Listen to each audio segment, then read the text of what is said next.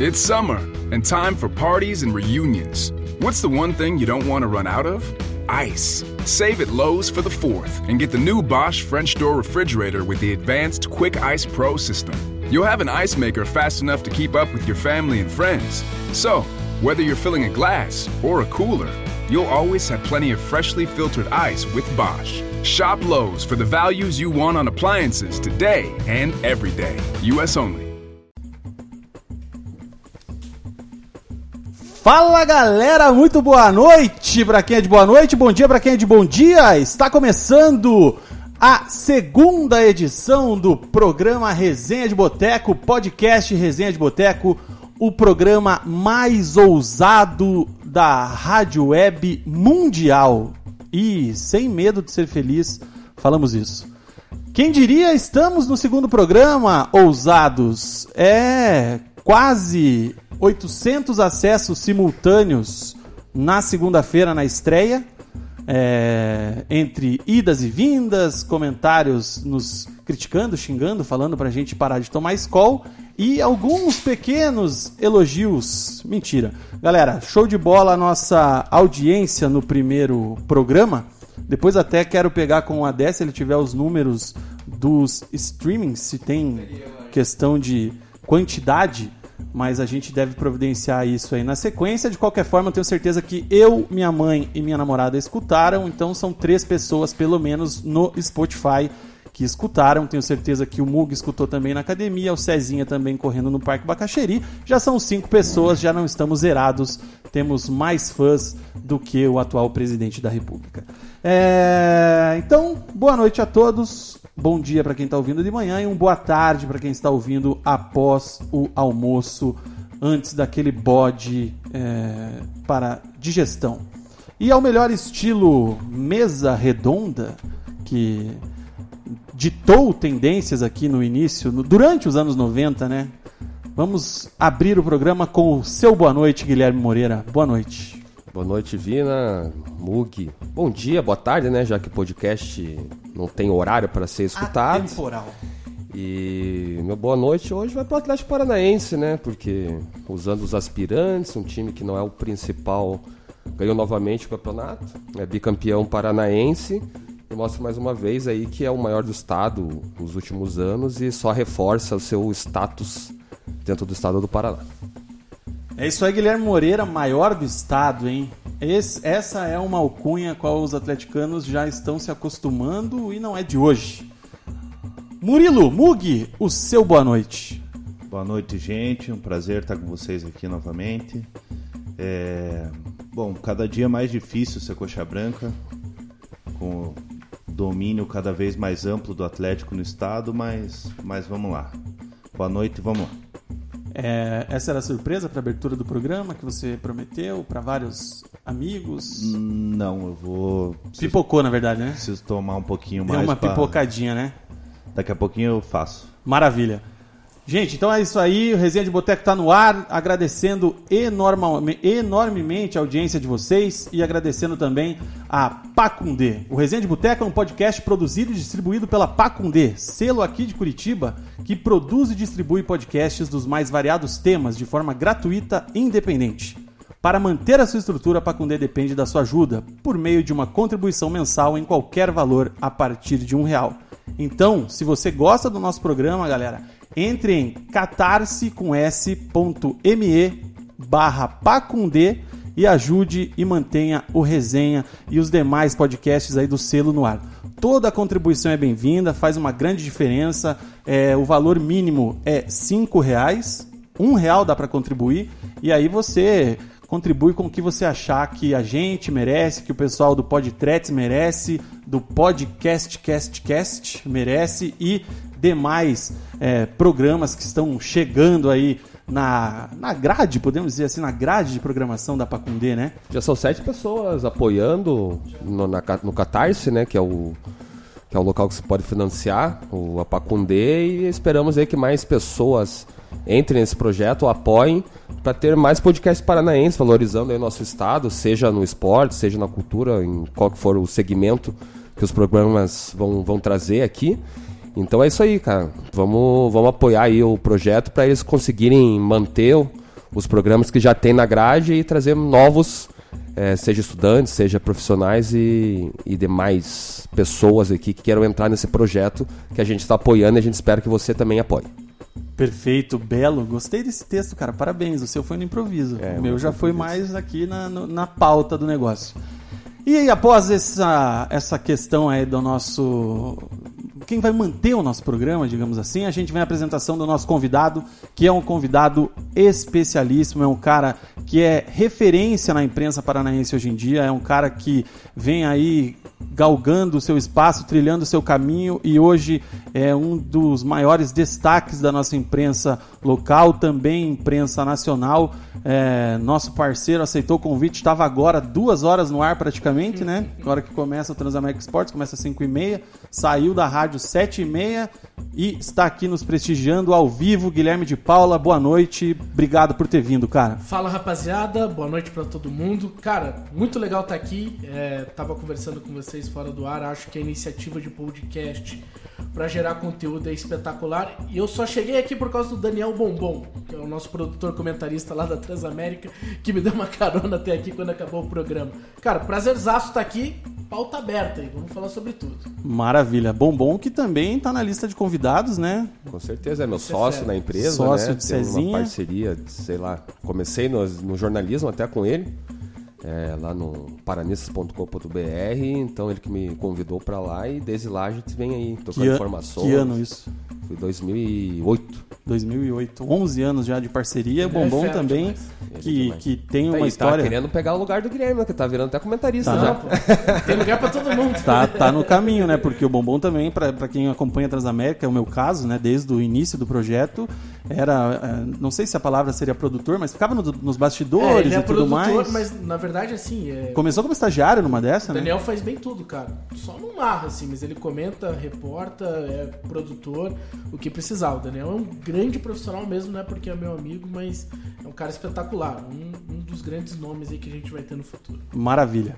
É, você pode participar do nosso programa através da nossa página do Facebook, a live já está rolando, facebook.com barra resenha de boteco, através do nosso Instagram, instagram.com barra resenha de boteco. Convido você, se quiser participar pelo Insta, envie um áudio pela mensagem que a gente, se der o play aqui no microfone, ele vai captar. Então a gente pode colocar aí uma dessa, uma participação no ar. É, o nosso forte na, na primeira etapa, na primeira temporada do Resenha era a participação ao vivo pelo telefone. Aqui a gente tem essa ferramenta do Instagram e também pelo nosso Twitter, né? twitter.com.br resenha de boteco. Você pode acompanhar, pode participar e também nas nossas mídias sociais pessoais, minha, do Cezinha e do Mug. Guilherme, antes de a gente começar a falar de futebol, para quem te escuta hoje na Transamérica, ver você ali é, desfilando teu conhecimento, é, ganhando muito espaço aí na frente, é, junto com nomes consagradíssimos da nossa imprensa, é, eu queria que você contasse um pouco mais da tua história, como é que você chegou até aqui, é, como é que começou a tua carreira na, na imprensa, no jornalismo, no rádio. Cara, eu comecei em uma função que nem existe mais. É, talvez alguns de vocês possam conhecer, que foi a função de rádio escuta. Isso em 2000, 2001 na Rádio Educativa. A Rádio Educativa tinha um projeto ali de esportes com Cláudio Ribeiro. E na verdade eu entrei meio por acaso, assim, porque eu fui acompanhar o Henry Xavier, que trabalhou muito tempo como plantão é, da Rádio Banda B. O, o Xavier é meu amigo de infância. E é, eu ia, acompanhá-lo, né? O, o é deficiente visual, é um cara muito independente, mas como a gente era muito amigo, eu ia junto com ele. E, e naquele momento ali, é, comecei a, a, a- a estar ali no, no estúdio e perguntava alguma coisa e eu sabia, ah, o jogo vai ser, não, o jogo vai ser em tal lugar, qual horário? E fui ali me envolvendo. E como ia todo final de semana, os caras me convidaram para ficar lá. O Cacá Ribeiro, filho do Cláudio Ribeiro, e a gente e eu comecei a trabalhar como rádio escuta. Trabalhei é, em 2001, ainda como rádio escuta. 2002, passei pela Rádio Colombo, trabalhei muito tempo no futebol amador aqui de Curitiba. Trabalhei é, na Rádio Colombo acompanhando desde o Peladeiro, que hoje ali é um, é um complexo ali do futebol de rua, né? Tem um apoio da prefeitura. Nem tinha aquilo na época. Trabalhei acompanhando isso. 2003, ainda fiz futebol amador, ainda na Rádio Colombo. Daí em 2004 fui para a Rádio Independência. A Rádio Independência acabou o seu projeto. depois da Rádio Independência, eu voltei pro futebol amador. E aí, 2005, para mim é o grande marco. Eu ainda tinha 20 anos em 2005. Eu fui fazer um estágio na Rádio Banda B. Um estágio não remunerado de dois meses, de 60 dias. E fiquei lá cinco anos. Conheci lá o Marcelo Ortiz, que até tá lá ainda, né? É, saiu da banda B, voltou pra lá. O Marcelo é meu grande padrinho, é padrinho do meu casamento, é padrinho da vida, um segundo pai que eu tenho assim, foi o cara que apostou muito em mim, apostou até para ser comentarista com 26 anos. Não me lembro assim de um outro caso naquela época que ainda era um período mais conservador, né? Não tinha essa linguagem de, inter de internet. Hoje hoje será cada vez mais comum comentaristas mais novos, né? pessoas ali com conhecimento que agreguem conteúdo. E entrei em 2005, 2010 virei comentarista na banda B e aí surge o projeto da Rádio 98 no grupo GRP Com. Fico lá até 2014, infelizmente acaba o projeto e 2014 começo a trabalhar na Rede Massa, entrei na Rede Massa ali para coordenar, na verdade, um projeto de Copa do Mundo. E tô lá até hoje, sou editor-chefe do programa Show de Bola, que começa às 11h15, apresentado pelo Mauro Miller, pela Kelly Pedrito. Tem a participação do ET também. E em 2015 entro na Rádio Transamérica, onde eu estou até hoje, tenho a função lá de produtor e de comentarista. Em, em resumo é isso. Comecei com 15 anos e hoje estou com 33, aí já Eu tava tenho mais tempo as, de Eu carreira. tava fazendo as contas, eu bom, tá com 33. É, então, comecei com 15. E só pra localizar, você não é de Curitiba, tua família não, é daqui? Não, eu sou de São Carlos, São Paulo, mas vim pra cá muito novo. Vim pra cá com 6 anos e aí ali conheci o Henrique, que- meu amigo de infância, e ele foi o cara fundamental pra dar o passo inicial. Não tinha muita ideia, gostava, sempre gostei muito de futebol. Eu costumo dizer que eu gosto muito mais de futebol do que de jornalismo, mas o jornalismo foi meio que o atalho que eu encontrei pra para trabalhar com futebol. Claro, gosto muito de jornalismo, mas o futebol sempre foi mais a minha paixão. E fiquei, fiquei nisso, é, gostei, sempre fui apaixonado por futebol e o jornalismo acabou me encaminhando para conseguir trabalhar com isso E até hoje. chegou a tentar jogar futebol, Guilherme? Cara, eu, na verdade cheguei a fazer teste no Paraná, no futsal do Paraná, mas muito novo ainda, mas não dei prosseguimento. É, não, não dá pra falar que eu tentei uma carreira, não. Foi algo ali muito rápido, muito ainda de infância. Eu tinha 13 para 14 anos. Sempre gostei muito, mas não tive essa capacidade não de jogar. Mas até hoje joga uma peladinha. Jogo, cara, tô meio sem condição física, como o pessoal da live pode observar, mas mas tô tentando voltar, tô fazendo até crossfit aí, que é um negócio que Ah, tá meio na legal. moda aí. Fazemos tô, também. Tô tentando fazer por uma questão de saúde, né, filho pequeno. O Piazinho já tá jogando, então tem que tentar acompanhar ele. Meu filho tem 4 anos, o Vitor. Eu queria aproveitar até você comentando essa parte de é, pessoas mais novas sendo comentaristas, né? Hoje a gente Sim. vê muito, não só no- na imprensa paranaense, como na imprensa nacional, as pessoas um pouquinho mais novas começando a ter um certo espaço como comentarista. Eu vi você recentemente tá, fez o curso da CBF, da analista de desempenho, eu faço até pela Universidade de Futebol, você fez pela CBF. Fiz também pela Universidade. E é, eu queria saber como que você. Essa, o, a- o analista de desempenho, né? É uma função assim, mais ou menos nova dentro do futebol, né? Tem. Na Europa trouxe, veio para cá essa, essa função.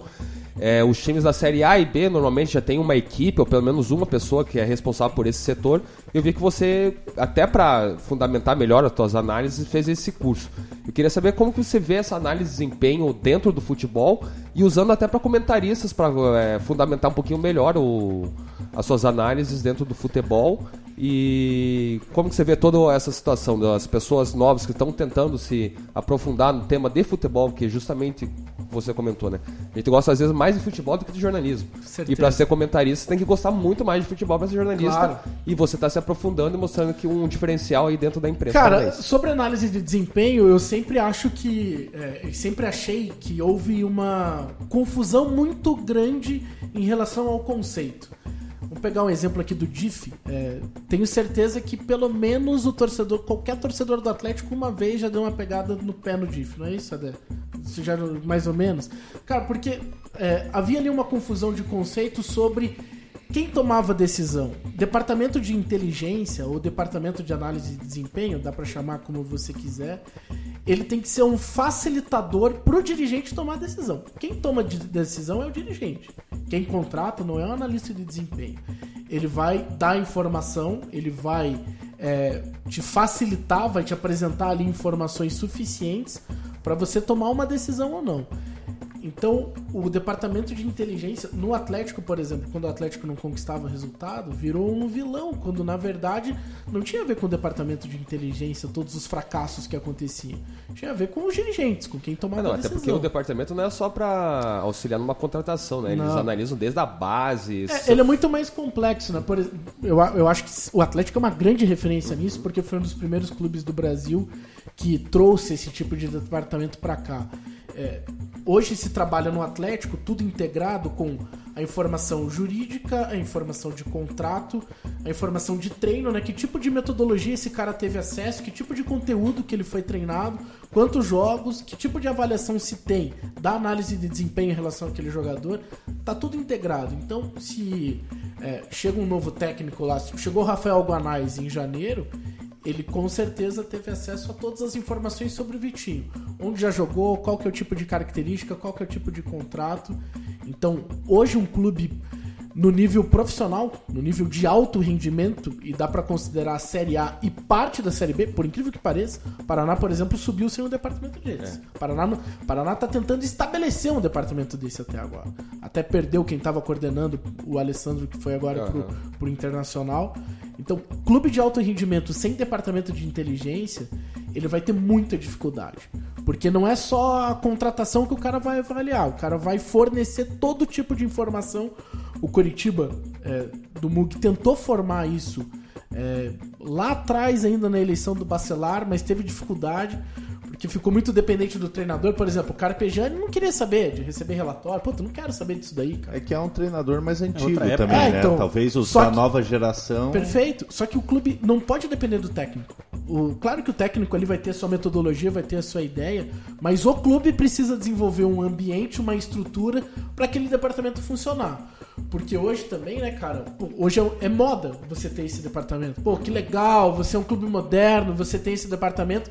Se mas souber usar. Se não souber usar, não mas adianta, você não né? monta ali um ambiente, você não monta uma estrutura para de fato ser um departamento eficiente. E, e isso até você percebe, você vai saber melhor o número, mas os atacantes do Paraná o ano passado na Série A tinham dois, três gols nos últimos dois anos, né? E isso é o departamento, o cara vai chegar assim, ó, tenho um atacante pra você que fez 15 gols no último ano, 10 gols de cabeça, 3 de esquerda e 2 de pênalti. Pô, então você tem que ter um lateral que vai chegar pra cruzar, você vai ter que ter um atacante de ponta que caia na área pra cavar o pênalti, não adianta você ter um cara pra dar bola na velocidade É, pra eu- esse cara. Claro, eu, eu acho o seguinte, o, o clube, ele, acima de tudo também, ele precisa ter uma ideia em relação ao tipo de jogo que quer praticar. É, E muitas vezes os clubes são confusos nisso. O Paraná Eles em trazem até o contrário, né? Exato, o, Para- o Paraná em 2017, ele, é, apesar de todos os problemas estruturais, ele dá muito certo porque ele teve um, um DNA desde o começo, teve uma ideia. Não, a gente vai montar um time que é mais baseado na defesa, vai jogar em transição, vai jogar em contra-ataque rápido. O Paraná teve uma ideia e contratava jogadores para isso. E não é uma ideia só em relação ao tipo de jogo que você quer, ao tipo de modelo, mas é uma ideia ao tipo de jogador que você quer contratar. O Paraná estabeleceu ali que iria procurar no mercado jogadores com uma boa formação na base, mas que não eram aproveitados. Caras ali com contratos que, pô, esse cara vai ser barato. O clube vai pagar boa parte. O Paraná acabou, acabou de ter anunciado um pacote de reforços do Atlético, mais ou menos nessa linha. Jogadores que são formados em um clube com uma estrutura maior e que podem dar rendimento lá na frente. Então, E sem custo, né? Sem custo. Cara, futebol é feito de ideia também. Se você não tiver ideia, você não tem convicção, você não tem uma linha pra seguir, e aí vai virar uma várzea. Não tem como. O Atlético, como a gente citou aqui, é um exemplo e a gente vê que muitos técnicos que o Atlético trazia era justamente nesse perfil que o Atlético com, com a metodologia dele, né? Alguns não se encaixavam, o que acaba sendo normal, mas o Atlético sempre. É por isso que o Atlético a gente vê como diferencial aqui no estado, porque é um, atle- é um clube que segue uma linha e traz técnicos, às vezes dá, dá certo, às vezes dá errado, mas é dentro, por exemplo, tinha o, o que a torcida até reclamava muitas vezes, que era o famoso sistema 4-2-3-1 e tudo mais. E o Diniz veio, chegou, trouxe aquela metodologia dele. O Thiago aperfeiçoou ela, dando um pouquinho mais de, de dinamismo, né, pro, pro time, que tinha muita posse de bola, mas não, não, finalizava. atacava, não finalizava, enf- enfim. Mas é dentro do sistema do clube. É o clube que define aquilo e o Atlético e o treinador que vem, o jogador que vem, se não vem com a mesma característica, tem que se adaptar ao, ao filosofia do clube. E a gente vê que o Curitiba e o Paraná, por exemplo, tirando 2017, que o Paraná teve acesso, que é jogar num, num estilo de modelo de jogo, não tem. Às vezes a gente vê o Curitiba que tem característica de um, de um elenco para jogar é, reativa e traz um Argel que. Da, Argel, por exemplo, eles queriam ter um, um futebol propositivo, aquele futebol de, de posse de bola, de tentar é, envolver o time adversário. E trazer o Argel. O Argel nunca teve um, um perfil desse. E falaram que daí ele ia começar a ter. Um treinador não, não, de uma hora para outra não vai fazer isso. É. Então acho que é, é uma diferença que o Atlético tem, os outros times não têm, que, que, que é o que eu acho que falta, porque a gente estava comentando no, no, programa passado, o que, que o Paraná e o Curitiba se perguntar para hoje pretende daqui 5, 10 anos. Não tem. O que o Atlético conseguiu lá foi, teve seus percalços, né? Que é o normal né, de acontecer, ainda mais um time que não tem um, um investimento para trazer jogadores, tem que pegar no mercado alternativo ou dentro da base, que também é uma filosofia do Atlético de usar. Mas é. O que você vê no, no. A gente quer comentar, o que você vê no Curitiba e no, e no Paraná daqui 5, 10 anos? Você vê um, um futuro próspero para eles, um, pelo menos na, no curto a médio prazo? Você acha que hoje a gente não vê uma, hoje faz tempo que a gente não vê uma disparidade tão grande entre o, os rivais aqui no Paraná, né? Na verdade está muito acima do que o Coxa e o Paraná, então nem se Nem se fala. fala. É, o que, que você vê assim dos dois clubes? Porque o Atlético a gente sabe que está em outro patamar, mas o que você vê do, do Paraná e do Curitiba em relação ao Atlético? Vocês vão chegar a ter um. a se aproximar pelo menos deles, né? Para equiparar um pouco essa desigualdade que existe no futebol paranaense. Gui, eu acho o seguinte, cara. é, Se você pegar a diferença de Atlético pra Curitiba nesse momento, pra... de Atlético pra Curitiba, é a maior da história. Talvez em outro momento, a diferença de Curitiba para Atlético são coisas diferentes. Talvez ela já tenha alcançado um patamar parecido numa realidade diferente. né? Porque se você pegar lá a sequência dos anos 70, que o Curitiba consegue muitos títulos estaduais e depois é até campeão brasileiro, ali, quando você tem uma hegemonia que o Curitiba conseguiu estabelecer com o hexacampeonato, ela é muito relevante, ela é muito importante, porque o campeonato estadual tinha um tipo de importância. E o Atlético ele conquistou ali três títulos num espaço gigantesco. Teve muito jejum, né? O Atlético ele é campeão em 82 e 83, mas antes só tinha sido campeão em 70. Se você pegar, tem ainda mais um tempo sem ser campeão lá pra trás. Então o Atlético passou muito tempo sem ser campeão. Eu não sou defensor, ah, o Atlético foi fundado em 95, óbvio que não. O Atlético só conseguiu também se construir a, a partir do presidente Mário Celso Petralha, mas muito por conta da torcida que tinha, senão, se não existisse o Atlético, não existiria o Petralha, isso é evidente. Mas é a maior distância de Atlético para Curitiba. E aí que eu acho que o Curitiba precisa ter uma ideia. Que tipo de posicionamento que você quer ter no mercado? Aí eu pego até um, um- um exemplo agora da Champions League. Se você pegar o Ajax, o Ajax tem uma ideia muito clara do que ele quer ser. Ele sabe que não vai ser toda hora protagonista da Champions League. O que tá acontecendo agora não é normal. Porque ele quer formar jogadores pra ter durante uma, duas temporadas e já vender. Tanto que os caras já mudaram a metodologia de treinamento pensando em ter esses caras prontos com 17 e 18 anos.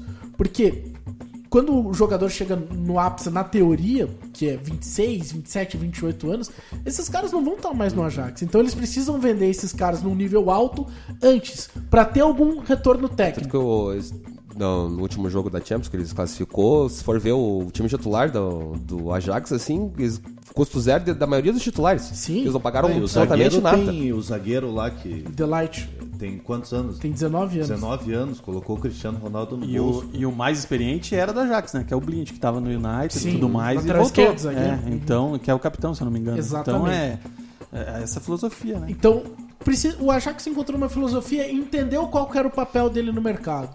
O Atlético entendeu qual que é o papel dele no mercado. Ele é um clube formador e através da formação e da estrutura que criou, quer ser competitivo no top 6 ali do futebol brasileiro.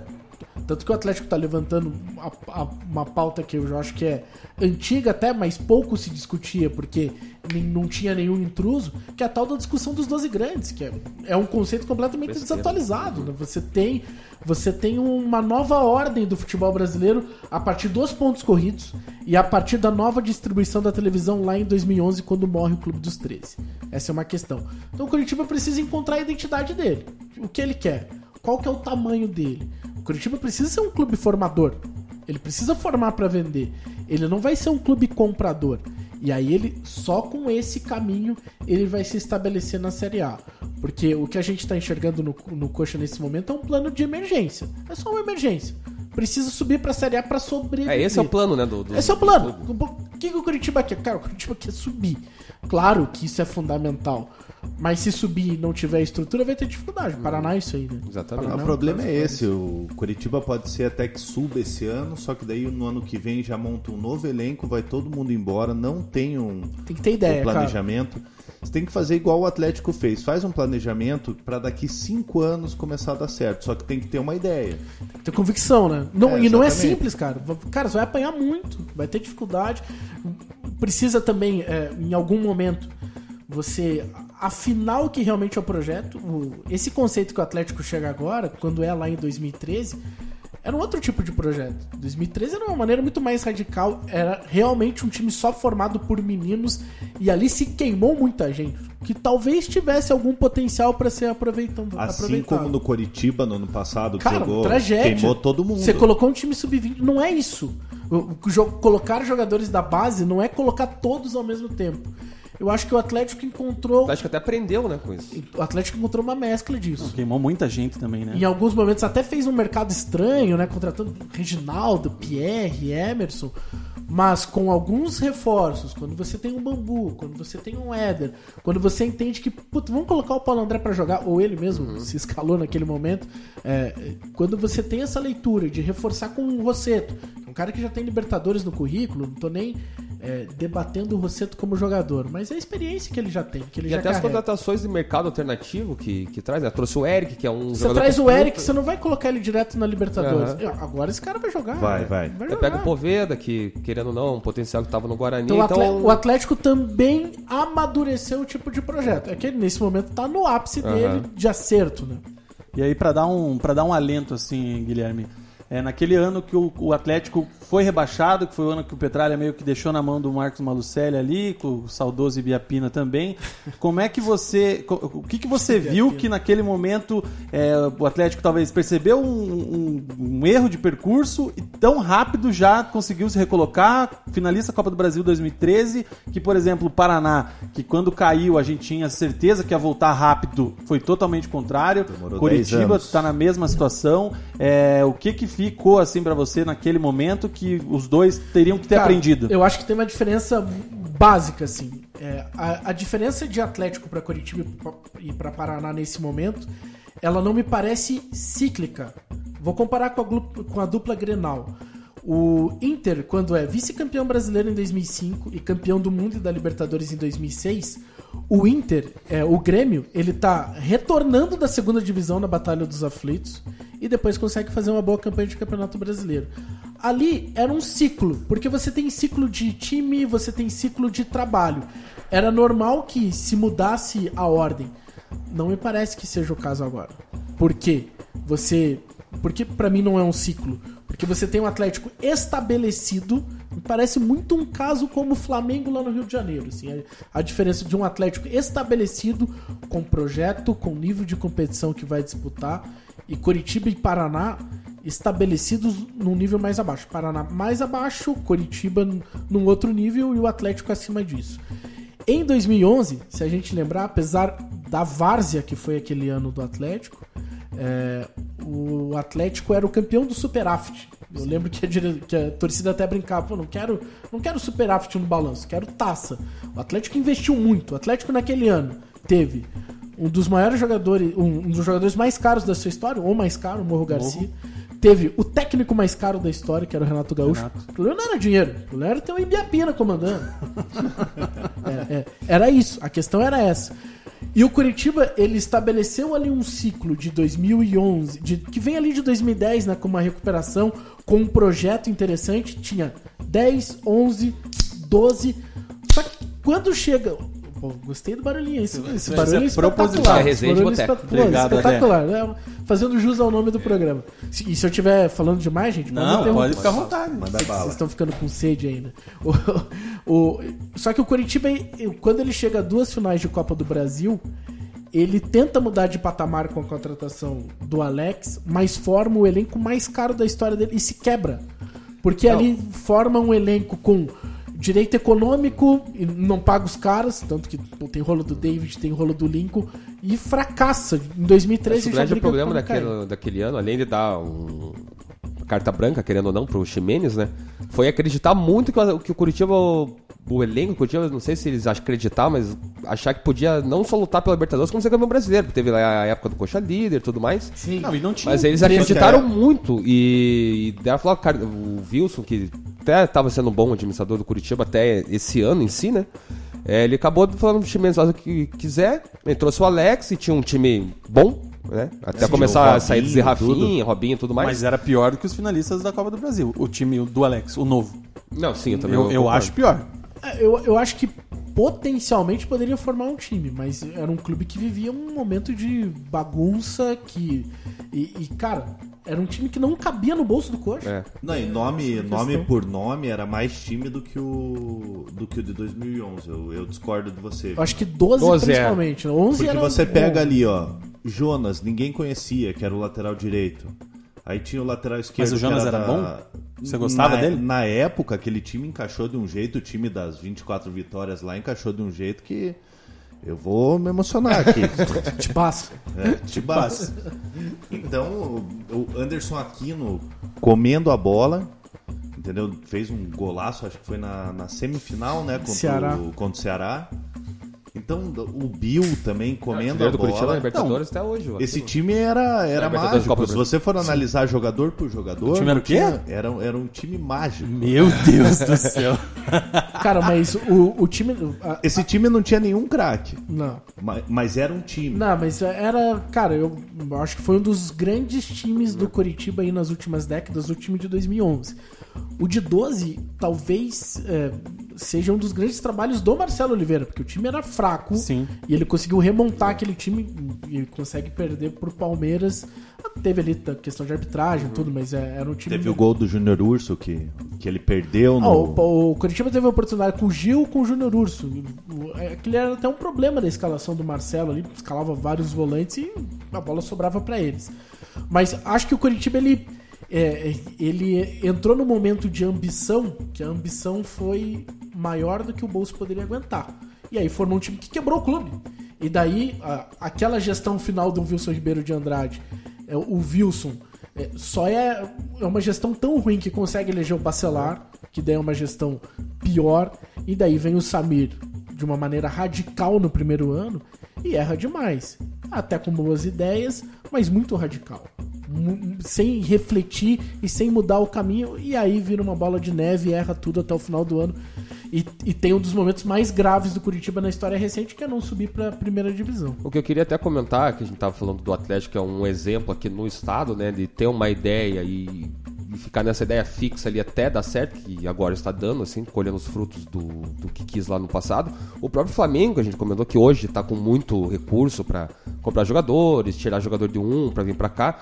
Em 2013, eu lembro quando saiu a Patrícia e entrou o Eduardo Bandeira de Melo, ele entrou falando assim, ó, a gente vai tentar ajeitar esse clube. Gente não vai é, contratar, a gente vai cortar recursos, vai cortar um monte de coisa.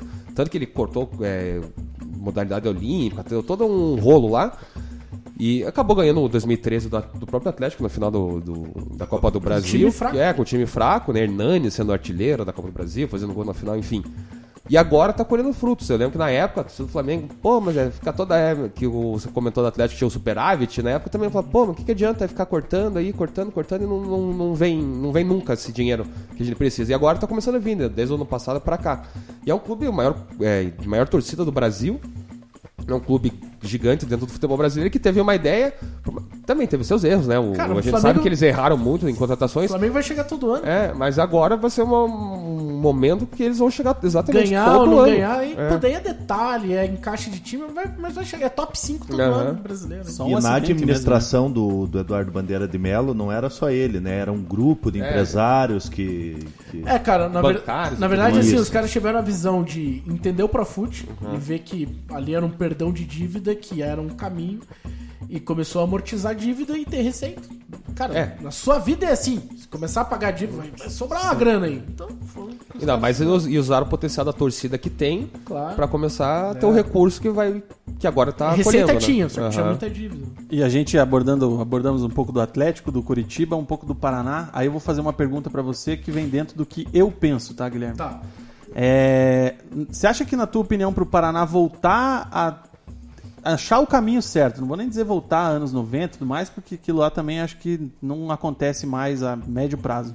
Mas você acha que não falta, talvez, para todo mundo do Paraná Clube, diretoria, torcida, conselho, é, é, se ligar e se colocar no lugar, ver que o Paraná não é mais potência, não é o maior, não é time grande. Você acha que não falta um pouco de autocrítica assim, cara, vamos se colocar no nosso lugar aqui que a gente precisa primeiro é, não cair, fazer um campeonatinho, pegar uma semifinal de um paranaense morto é, e parar com esse negócio de querer brigar por alguma coisa, querer bater de frente com o Atlético e com o Curitiba?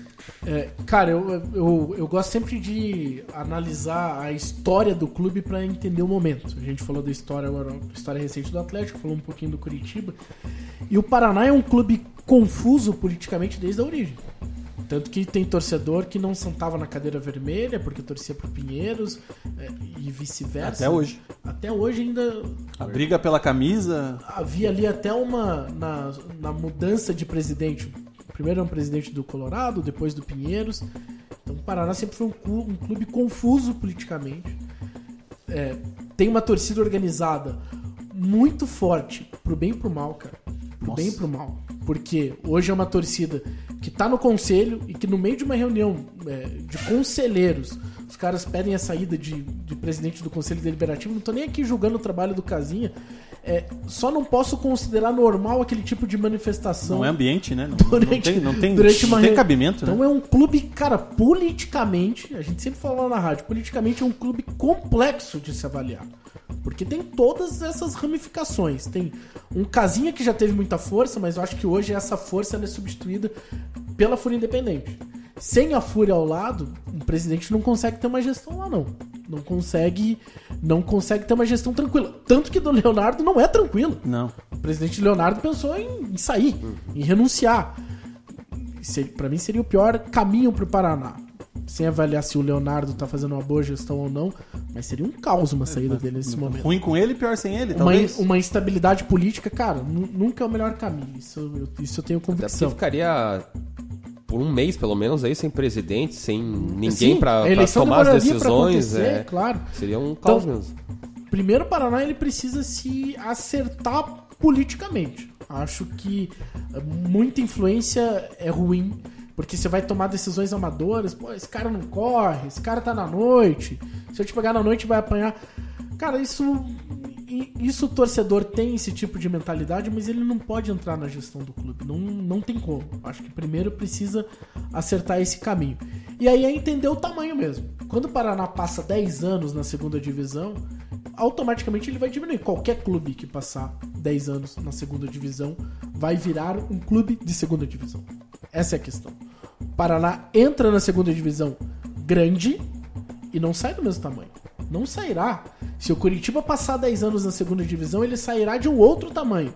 Se o Atlético for rebaixado e passar 10 anos na segunda divisão, sai de um outro tamanho. Esse impacto não tem como fugir. E o Paraná tem esse marco na história. Tanto que volta para a primeira divisão e faz a campanha que faz em 2018. Então, primeiro é entender qual que é o seu tamanho, qual tipo de investimento que ele pode fazer. É na formação? É na formação, mas vai demorar. Vai demorar, porque até pouco tempo a gestão da base nem pertencia ao Paraná. Exatamente. CT Estão devendo até hoje, né? Estão devendo, de- tá devendo 25 milhões pro Werner. Então, primeiro é entender isso daí. E tem que ser autossuficiente, cara. Eu não acredito em mecenas. não acredita em mecenas. Tanto que o, o, o mecenas, o, o mecenas do Paraná tá cobrando um valor de 25 milhões. É, era muita ingenuidade do clube, né? Achar tem que ele não ia grátis, cobrar. meu. Mas daí será que não foi talvez uma inexperiência do Leonardo de querer resolver sozinho e romper com o Werner? É que o grande problema eu acho que foi naquela época, né, que derrubaram o Bolling, né, que ele acabou Os renunciando. paranistas do bem? É, o Paranista do Bem, é, que, ac- que na época lá falaram que eles iam já tá 4 milhões no clube, cada um dando uma porcentagem lá de valores, acabou que no fim ninguém deu nada, quem assumiu mesmo foi o O Werner. Werner era o dono da bola, né, meu? O Que já tava tinha investindo dinheiro. na época no- na É, base, ele falou, deixa pra mim que eu- eu, assumo aqui os gastos. Eu, eu acho que ah, romper com o Werner foi muito fruto ali de uma questão política e do Pastana. Pastana, cara, ele tem, tem muitos defeitos como gestor, como qualquer gestor tem, mas ele tem uma visão mais profissional do negócio, assim, de, de realmente entender e compreender quais são os processos. Cara, vai errar em contratação 2018. Normal. 2018 do Pastana foi uma tragédia, foi mal. Não, até a própria 2017 que subiu, ele errou muito Errou bastante. Contra... Tem, ele tem uma política meio Alexandre Matos, assim, de contratar, de ter muito volume. E aí, claro que você vai acertar em algum momento. Mas ele tem, um, ele tem um entendimento mais profissional da coisa. E aí o Werner queria uma coisa, o Pastana queria outra. O presidente Leonardo preferiu ficar com o Pastana. É, acho que o Paraná, em algum momento, precisaria abrir mão do Werner. Não dá pra, o Paraná precisa ser autossustentável. Não dá para pagar salário emprestando dinheiro do empresário, seja qualquer empresário for. É que a gente tá falando do Werner porque é um caso agora do Paraná. Eu, eu acho que não dá para ser assim, tem que ser autossustentável mesmo que seja um time mais barato em um momento. Não passa só por chegar à primeira divisão, o sucesso do Paraná, passa por se estruturar bem para subir para a primeira divisão. Acho que esse é o caminho. O erro foi ficar 10 anos na Série B, achando que toda hora tinha que subir, e nunca tinha time pra subir, né? e eu- E acabou não usando esse tempo ocioso, né, na Série B, porque virou um time de Série B, pra tentar, quando subisse, ter um pouquinho mais de chance de ficar, né? Porque a gente sabia quando o Paraná subiu em 2017, o Paraná, se não fosse cair, ia ser uma catástrofe, Cara, ia ser um milagre, na verdade, não, ter, não Para- ter caído. Paraná não tinha. A gente falou da função aqui, por isso que eu vou citar. Paraná não subiu sem analista de desempenho. Paraná treinava e os jogadores. é, quem tá ouvindo a gente já viu com certeza. Os jogadores. Tem aquele coletinho, né? Que, que é o GPS. Paraná não tinha aquilo pra treinar. Paraná emprestava do Curitiba. Eu sei de gente da comissão técnica, e aí não é uma opinião, é uma informação mesmo. Gente que comprou remédio pra abastecer lá a, farma- bolso. a farmácia do Paraná. Imagina, time de primeira divisão. Guilherme, deixa eu te perguntar Então- aqui. Tem um. O André Ribeiro aqui que tá, tá perguntando. Você acha que a torcida organizada ela, ela deve ter essa importância dentro, dentro do clube, assim, essa Cara, influência toda? Não. Só, não. é, só, só tô aproveitando, porque hoje até a gente vive os dois polos, né? A gente tem a Fúria Independente que manda no Paraná Clube e tem a Fanáticos que é escorraçada pelo seu presidente. Ah, e a própria, a própria Império no Curitiba também tem sua forte influência. Cara, né? o, o Petralha é um cara que ele lê bem os cenários. Ele lê bem os cenários. Ele enfraqueceu a Fanáticos. Até por essa questão dos associados. Quando ele muda de um lado, muda pro outro, coloca. É os caras desistirem de alguma forma. E hoje você vai assistir o jogo do Atlético. É, tá aqui o Adec pode me desmentir ou não. Mas, cara, Fanáticos vai num número assim que, putz, nem se compara com o que acontecia antigamente. Nem se compara. Então, politicamente, ele enxergou que precisava enfraquecer isso. É, a Fúria, ela tem muito poder e tem um poder no conselho. E aí não, não é porque a Fúria tá lá, mas eu acho o conselho deliberativo de clube. eu- cara, o que pode atrapalhar é o conselho deliberativo, são os cornetas. Porque esses caras são os cornetas e eles são ouvidos. Porque eles têm a oportunidade de, em uma reunião, de pressionar o conselho do Curitiba. Ele é muito democrático, porque ele é formado por todas as chapas que concorrem à eleição, mas é- e às vezes é um problema ser muito democrático. Você tem que ter capacidade de conviver com a democracia, de entender que é o debate.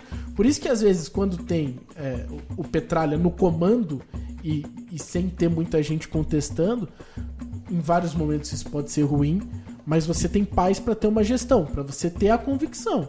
E o, no Curitiba teve pedido de impeachment no passado. Sim. Né? Então, Sem motivo Com- nenhum, assim, com- né? Pra impeachment, não. É, então. Se achar que uma gestão é boa ou ruim, putz, isso é uma outra discussão. É o trabalho do cara, né? Colocaram cara. ele lá. Putz, é. Impeachment é, o pro- complicado. E o problema, acho que eu vejo muito do- dos clubes daqui, né? Que agora tirando o Petralha, principalmente o Paraná e Curitiba, é que eles usam muito tipo, torcedor no comando do- do- dos clubes. Às vezes não é nem até. O Samir participou também do torcedor organizado no- durante sua, Sim. sua vida de, de arquibancada. O Paraná também tem, essas pessoas, o próprio Leonardo já foi da Fúria também na, sua época de arquibancada, é que acabam, eles acham que um torcedor tem que assumir o clube. E eu, a gente vê que o Petralha, muitas vezes, ele faz é, ações impopulares, né? É, querendo, não- e ele fala assim, beleza, se cara- a torcida reclamar, mas ele pensa lá na frente. Claro, tô- ele tem vários seus erros, no, eu acho que a- o problema, de, ele tem muito dos problemas é, com, a, com a torcida, não só com a Fanática, mas de relação com a torcida normal mesmo, né? Perfeito. O, tanto que eu me surpreendi né, nessa final, ele fazer essa promoção de Páscoa aí e levar criança. que- Muita gente surpresa. e, e tinha muita Tava- criança, tinha muita família lá na arena, coisa que a gente não vê normalmente. E foi um ponto positivo dele. Mas ele toma muitas medidas que são impopulares, mas é sempre pensando no, no futuro do Atlético, pensando no grande. Cara, E o Paraná e o Curitiba tem muita coisa que, que é o torcedor que tá lá no comando, pensa uma coisa, às vezes até pra agradar a própria torcida, que é o que eu acho um absurdo. Tem muita, muito torcedor e muita pessoa dentro da diretoria dos clubes que acha que quem tem que estar lá é torcedor do clube. E não, tem que ser profissional.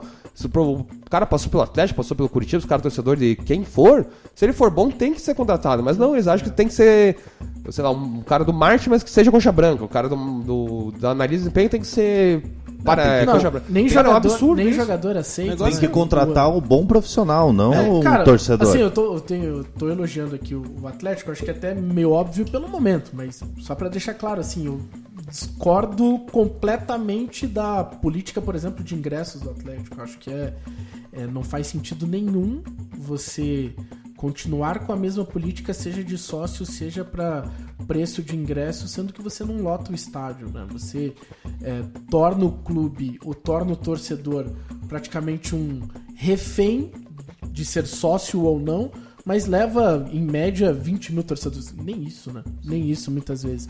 Então, pra mim, só faz sentido você ter uma política radical de associação se você levar 40 mil pessoas por jogo. Senão você precisa do torcedor alternativo. Cara, quantas pessoas que não foram ontem pela primeira vez na arena? Sim, é, Até o exatamente. clima do estádio tá um pouco diferente por causa disso. Um clima meio turista ali em alguns Todo momentos. todo mundo impressionado, muita, nossa. Muita, muita criança, né? Mas, cara. Mas acho que é por isso que o estadual vale ainda. e- não, então, esse, esse consumidor que foi ontem na arena, o cara pode ir na segunda-feira na arena de novo, mas pra ser sócio. Uhum. Mas ele precisa dessa experiência, cara. Porque hoje tem muita concorrência. Pô, o, Piá, pô, eu tenho um filho de 4 anos. É, o Piá pode torcer. Que camisa se- que você deu pra ele usar quiser. já, jogar bola? do PSG. Barcelona. Até você? O- Então, mas isso que eu ia falar, cara. Hoje o cara pode torcer, se ele quiser, pode assistir o Messi todo final de semana. Pode assistir o Neymar todo final de semana. O Gil. Pode assistir o Cristiano. Não, o Arsenal. Cara, esse não dá pra torcer, nem vem. o, o- ele pode. Fez um golaço. Ele pode torcer pra- pra quem ele quiser, cara. Tem muita. Hoje tem muita variedade de consumo. NBA. O cara pode torcer, torcer pra quem ele quiser. Pra ele torcer pra um time é, local, ele precisa obrigatoriamente passar por essa experiência no estádio. A experiência do estádio é insubstituível. Só que se esse cara não tiver esse contato, ele vai virar o torcedor do sofá. Que é melhor, né? Ganha todo final de semana. Que é o torcedor do meu Barça, meu Real. Torcer pro Barça é, mole, brother. Você acha que aí dentro disso que a gente tá falando, Curitiba suporta os três times em alto nível ou você pensa como pet? Eu acho que eles terão tamanhos diferentes mesmo. Eles vão ocupar tamanhos diferentes. Por isso que eu, eu, eu vejo Curitiba e Atlético com potencial do mesmo patamar, mas não agora. Agora eles ocupam lugares completamente diferentes e o, e o Curitiba precisa de uma mudança urgente, senão essa distância vai aumentar. Eu acho que dentro desses tamanhos que eles ocupam nesse momento, acho que sim. Não- três, três gigantes, difícil. Legal. Só Londres e Buenos Aires. Guilherme, já foram 50 minutos, cara. Olha como vai voando o tempo. Pô, Mugi, registra muito. aí, registra algumas participações aí da nossa audiência, cara. Mandar um abraço pro Sanches aqui, a Monique Silva falando, Guilherme dando aula como sempre. Valeu, Monique. Guilherme de Paula, né? Não o não, Moreira. Isso, isso. Não, Moreira Só não. estudioso aqui, eu fico olhando. O Ralex também que tá sempre ouvindo.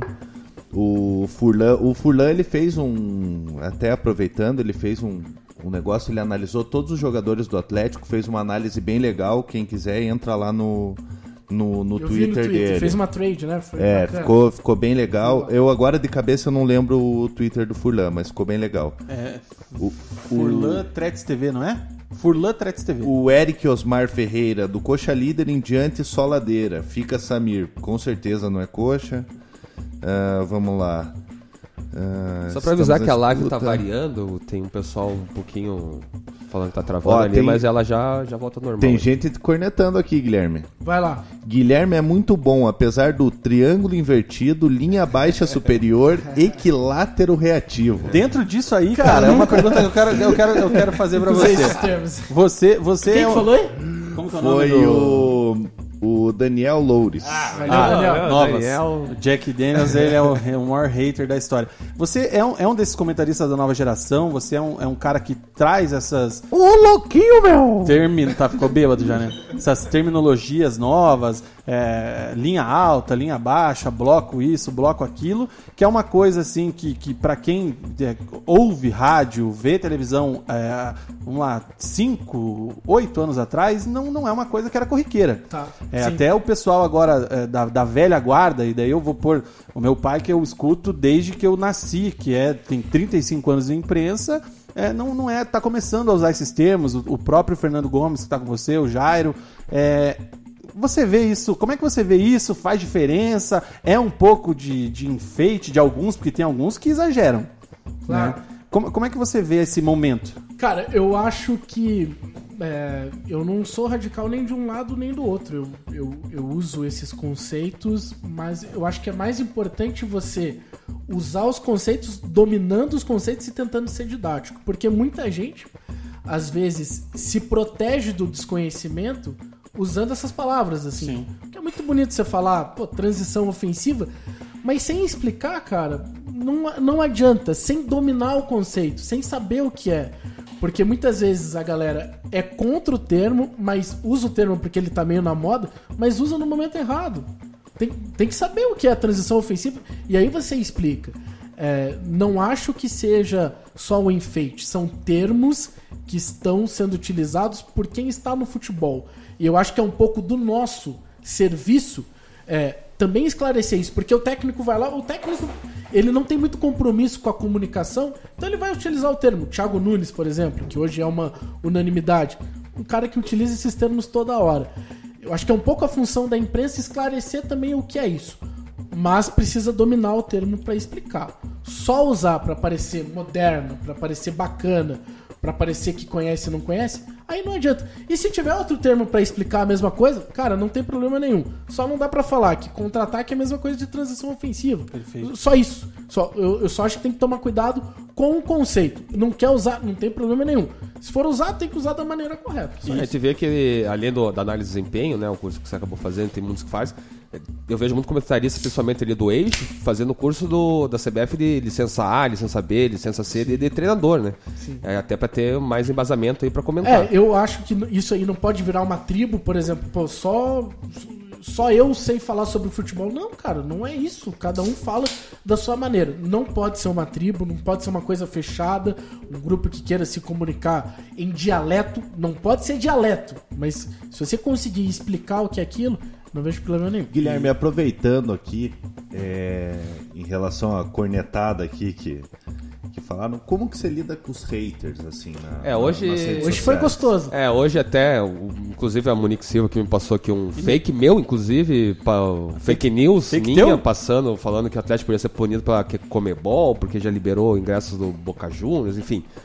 Mais uma, e hoje você passou por uma situação complicada que eu vi no, Contextualiza. no O que, que aconteceu? perfil do o Até perfil é bom que fake dá um do. espaço pro, pro Guilherme se defender, né? Exatamente. Não, não que precise de defesa, né? Mas, Cara, mas mas é importante justificar. Tranquilo. É o perfil hoje do Samir né, Namur, né? Que é o Perfil perfil, fake. fake, né? No claro. É Samura na minha. É, acabou postando um, um trecho só da tua transmissão pela Transamérica ontem no jogo do Atlético Toledo pela final do Campeonato Paranaense. Deu a entender que eu tava triste com o gol do, com o gol do Atlético. É, um- uma cobrança de Cara, pênalti ou eu- gol do Atlético. eu- Queria que você comentasse isso, como que você lida, porque a gente sabe, tem o Mauro César lá, que é o enorme, que bloqueia já de uma vez. É, tem uns que silenciam, que é o meu caso, não gosto de bloquear, mas eu acabo silenciando.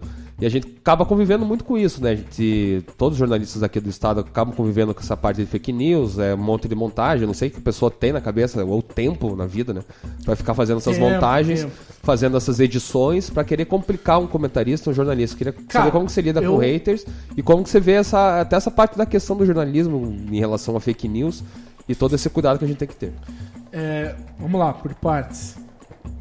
Eu acho que, assim, primeiro, eu não sou um cara muito ativo em rede social. Assim, eu tenho, tenho Instagram, tenho Facebook, tenho Twitter, é, mas utilizo menos até do que eu gostaria por uma, uma questão de tempo mesmo, de demanda de trabalho. É, e acho também que não é legal ficar comentando só por comentar, falar, comentar de tudo. É, gosto de trazer alguma coisa diferente, alguma coisa nova e, e por incapacidade ou por tempo nem sempre consigo. Saudades dos vídeos do YouTube, inclusive. É, obrigado, obrigado, obrigado. Então, mas, cara, não- se, não, não- às vezes não consigo por uma questão de demanda e, e, e nem sempre dá tempo. Então, nem sou um cara muito ativo. Sofro menos, eu acho, do que sofreria se fosse mais. Tenho certeza disso. Só que o caso de hoje, cara, o caso de hoje pra mim ele é emblemático, porque tudo bem, é um fake. É, O cara até coloca lá no perfil dele que não é pra levar a sério. Só que é um fake que, puta, manipulou um vídeo, cara. Isso não é legal. O cara discordar, me chamar, me chamar pô, você é coxa, você é atleticano, você é paranista. É, não concordei com a tua opinião, tua opinião foi uma merda. Não tem problema, cara. Não tem problema nenhum. O problema é quando o cara tenta manipular e induz muita gente, porque esse vídeo viraliza. Eu já recebi aqui de um outro canal, Cap da Depre, no Instagram, o cara me marcou. Ô, Guilherme, ficou triste então com o título do Atlético? Chupa, seu. Pode falar palavrão aqui? pode. Fica à vontade. Chupa seu filho da puta, não sei o que. eu, eu, eu pensei, caralho, meu, não, não tá certo isso. Esse eu fiz questão de responder. Tanto que o cara pagou. Pra quem tá ouvindo. Depois pediu aí. O cara lá, pediu mas, né, desculpa, pagou. Putz, cara. Ma- é- Mas como você reage? Como que foi a tua resposta? A a minha- vai, você vai processar esse cara aí, não? Tô muito afim, cara. Tô muito Vai na afim. delegacia? Tô muito Como é que é o nome da porque delegacia? Tem, tem a delegacia de crimes virtuais, de, um é, assim, na sim. internet. É, né, eu- cara, eu, Crimes cibernéticos. E cri- eu, eu tô muito afim porque o cara falou, puta, é uma brincadeira, não leve meu perfil a sério. Ah, isso, foi, isso foi mal caratismo. Mas, cara, a, a Aí, reação. da- a até reação- antes dele apagar nas postagens, ali nos comentários, tinha muita gente falando, é, então tá, tá feliz mesmo, né? E, pô, é claramente manipulado aquele, aquele vídeo. Então, e cara- você vê como que, que é um vídeo editado, nem é muito bem feito, mas é editado ali com algumas frases é, Não, específicas, porque induz que- a pessoa a quem, achar uma quem coisa. não viu o vídeo é o seguinte: o, o Kelvin bate o pênalti. É, lá na rádio a gente tem uma live e essa live fica o tempo todo em É nós. igual, igual, igual a Ele gente tava tava bem em cima de você, Não, né? fica ali, você tá exposto o tempo todo, não dá pra tirar um tatu do nariz É igual que, que aparece. E, pô, sai o gol do Atlético, beleza, o Kelvin bateu, cara, minha reação é de quem tá trabalhando, tô ali concentrado, tô pensando no que eu vou falar, o que representa aquele momento. E 20 segundos depois, eu encosto, pra quem tá vendo na live aí, eu encosto na cadeira Ali, ó. eu, eu- eu fa- e faço esse movimento aqui. Faço esse movimento, viro pro lado e, e logo já volto. Logo já volto, olho aqui pro Fernando e beleza. E o cara. Até porque tem gente da, da produção ali do lado também, Exato, né? daí, é o cara que tá montando a parte técnica. E o cara pega esses 7 segundos que eu faço esse movimento aqui e fala, pô, ficou triste, Guiguinha, não fique assim, porque é, é um fake do presidente do Curitiba, né? Não fique assim que tá tudo bem. E, e, cara, a repercussão disso foi impressionante. Repercutiu muito mais do que o pedido de desculpas. Isso é óbvio. com certeza. Sempre repercute mais. E muita gente que, primeiro, nem conhecia o meu trabalho, vindo me xingar. Quem que é esse cara aí mesmo? E, e já xingava. É, pô, não conheço esse cara. Falei, cara, primeiro tem que acompanhar meu trabalho, primeiro tem que saber o que, que eu fiz, o que eu não fiz. É, tem, tem que ter ouvido. Ouça a transmissão, tem lá a transmissão completa no Facebook, no YouTube, se quer saber o que, que eu falei, o que, que eu não falei. Então, nesse caso, eu talvez tenha sido uma das primeiras uma das primeiras pessoas que eu respondi que eu per... não sei se eu perdi tempo, enfim, mas Se que, preocupou, que dá trabalho, dá, dá trabalho. Imagine, Você tem que responder tempo. esses casos dá trabalho. Então, dediquei ele parte do meu dia pra responder essa galera, mas para porque era uma manipulação, cara. Aí eu fiquei puto. Você já tinha sofrido com alguma coisa parecida? Cara, assim, não? assim não. Assim não. Eu resolvi de, de cara que, puta, me odeia. O cara me mandava vai lá e todo, xingá-la. todo dia, pô, Guilherme, você é uma merda, você não sabe o que você fala, você é um piá, você não tem direito de falar do meu time, seu coxa branca, seu atleticano, seu paranista. Cara, até aí tudo bem, mas esse cara aí mandou mal. Esse cara aí mandou mal porque tentou manipular é, algo que não, não fazia sentido. O vídeo, até o vídeo manipulado não diz nada, não diz nada sobre nada, mas mesmo assim as pessoas, cara, os caras, o Gui perguntou sobre lidar essa coisa de fake, os caras estão enlouquecidos pra xingar a imprensa já. E daí se tem alguma brecha, se tem alguma coisa, o cara nem sabe quem é e já tá xingando. E não é assim, cara. Não é assim, não é a terra de ninguém, velho. O problema é que o torcedor, ele não entende que. Geralmente, você trabalha com futebol, Sim. você gosta de futebol, certo? Você teve um time na infância. E, e o torcedor, ele, ele quer que você seja totalmente imparcial sempre, que é o caso de Ah, vocês. Cara, e nem às vezes, às vezes o torcedor, desculpa, cara, às vezes não é nem querer que você seja imparcial.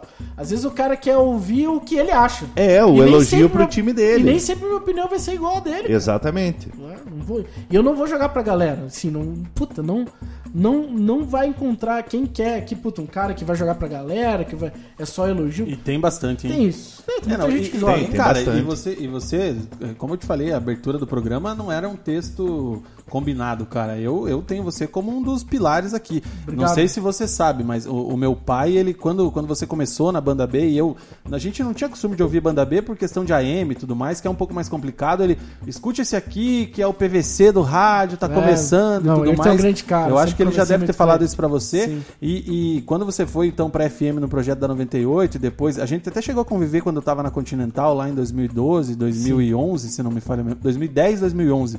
É, e aí que eu realmente conheci o teu trabalho. Cara, é, o que que leva a pessoa a fazer esse tipo de coisa? Porque é, é, esse que fez isso, eu, se eu, eu no teu lugar, eu iria mais à frente e atrás, porque É, ele é. jogou contra uma honra, com uma credibilidade profissional, com uma postura. Cara, e- e- Todo Eu conheço eu- até pessoas aqui da, da imprensa que deletaram o Twitter por ter esses problemas assim, Sim, de ter certeza. depressão. O Christian, ter- né? O, O Christian, Christian. o Christian não tem mais, mas eu conheço mais pessoas que agora tem fakes Só pra acompanhar as pra notícias. acompanhar as notícias, porque com o perfil pessoal não dava mais Cara, pra- se é não um me absurdo, falha a né? memória, se não me falha a memória, o Christian Toledo, ele deixou de ter Twitter ali em 2010, 2011 devido a esse tipo de problema. É, né, cara? Isso falando daqui, o, o LED e o Carmona do Sport TV, mais ou menos na mesma época. E eu acho o Twitter a melhor rede social, É. assim, disparada, velho. Disparada. Puta, tem muita informação, cara, muito conteúdo legal. Mas tem, tem esse tipo de cara, e assim. é, e aí vai pesa muito a minha rotina, assim, cara, sem, sem querer deitar no ombro de vocês e, e chorar, que não é isso. Não, mas, mas é- cara, a gente acorda cedo, velho, trabalha pra cacete. Pra um cara chegar e falar isso, cara. O cara, eu, porque não, não é assim, eu não chego lá, sento minha bunda lá na arena pra transmitir o jogo. Cara, tem que me preparar pra esse jogo. Todo um eu, eu levo, antes, levo muito, muito a sério, velho. E por isso que eu não admiti o que esse cara fez. Porque eu levo muito a sério. Ele quer brincar. Comigo não, velho. Não, Quer e- brincar, brinca numa boa aí, mas é desse jeito. E cara, e às vezes o cara não pensa, pô, uma preparação pra um jogo como era o, o tamanho, e qualquer jogo, não só por ser um atletiva, por ser uma final de turno, de campeonato, enfim, mas, cara, você chega pra uma jornada uma hora antes do negócio entrar no ar, você vai atrás de umas últimas informações, aí você faz o aquecimento lá, agora mudou o nome de vocês, não é mais Esquenta. aquece, é esquenta Cara, Transamérica. era Páscoa, velho. Você é Páscoa, você tem que deixar teu pai, tua mãe, teu filho. Exato. Aí vem, Não, aí não vem dá, o pré-jogo, cara, aí não você fica, não dá. aí vem, cara, são quase umas quatro horas sentados, sem Não, e, parar. a- e assim, ó, eu tô, eu tô falando tudo isso, deixar bem claro, velho. O cara quer discordar, não tem problema nenhum, cara. Não tem problema nenhum. Só isso daqui que não dá. Porque isso daqui é uma mentira, velho. Mentira não dá, né? Mentira desse jeito, manipulado. É, então ele pode brincar, pode fazer o que ele quiser, mas nesse caso mandou mal. É uma Eu me- maldade que fez pra, pra É, viralizar cara, e olha- prejudicar de alguma forma. Cara, tornou meu dia um pouco mais difícil, assim, sabe? complicado. Então, é, então, putz. E vou falar de coisa boa agora dessa parte do rádio, que é uma curiosidade que muita gente tem, quem acompanha e tal. É, você, acho que é o mais novo membro do Transamérica Sports, né? Talvez o É, André, acho que veio depois, O André começou a falar agora. O Nicolas, né? O Nicolas entrou Ah, é depois. mas é, entrou depois. Mas entrou um Mais ou pouco menos na mesma época. Aham. É, e muita curiosidade do pessoal. Como é que é trabalhar na Transamérica? Como é que é a pegada do programa? Como é que é conviver com, com o Fernando Gomes, com o Faquinello, com o Crispim, que são assim, Porto. são pessoas já que já são fazem parte já, da né? história da imprensa paranaense. Você vai falar de imprensa paranaense, você vai falar de Fernando Gomes, vai falar de Crispim. Como é que é pra você? Como é que foi chegar? Conte, conta pra gente. Cara, é, foi surpreendente, é, porque, cara, Transamérica sempre foi um grande projeto, sem dúvida nenhuma, de uma audiência gigantesca, mas eu não tinha exatamente a noção da repercussão, assim. Cara, uma boa, dá a impressão que todo mundo ouve o troço, assim, porque principalmente nos clubes, você fala A, aquilo repercute.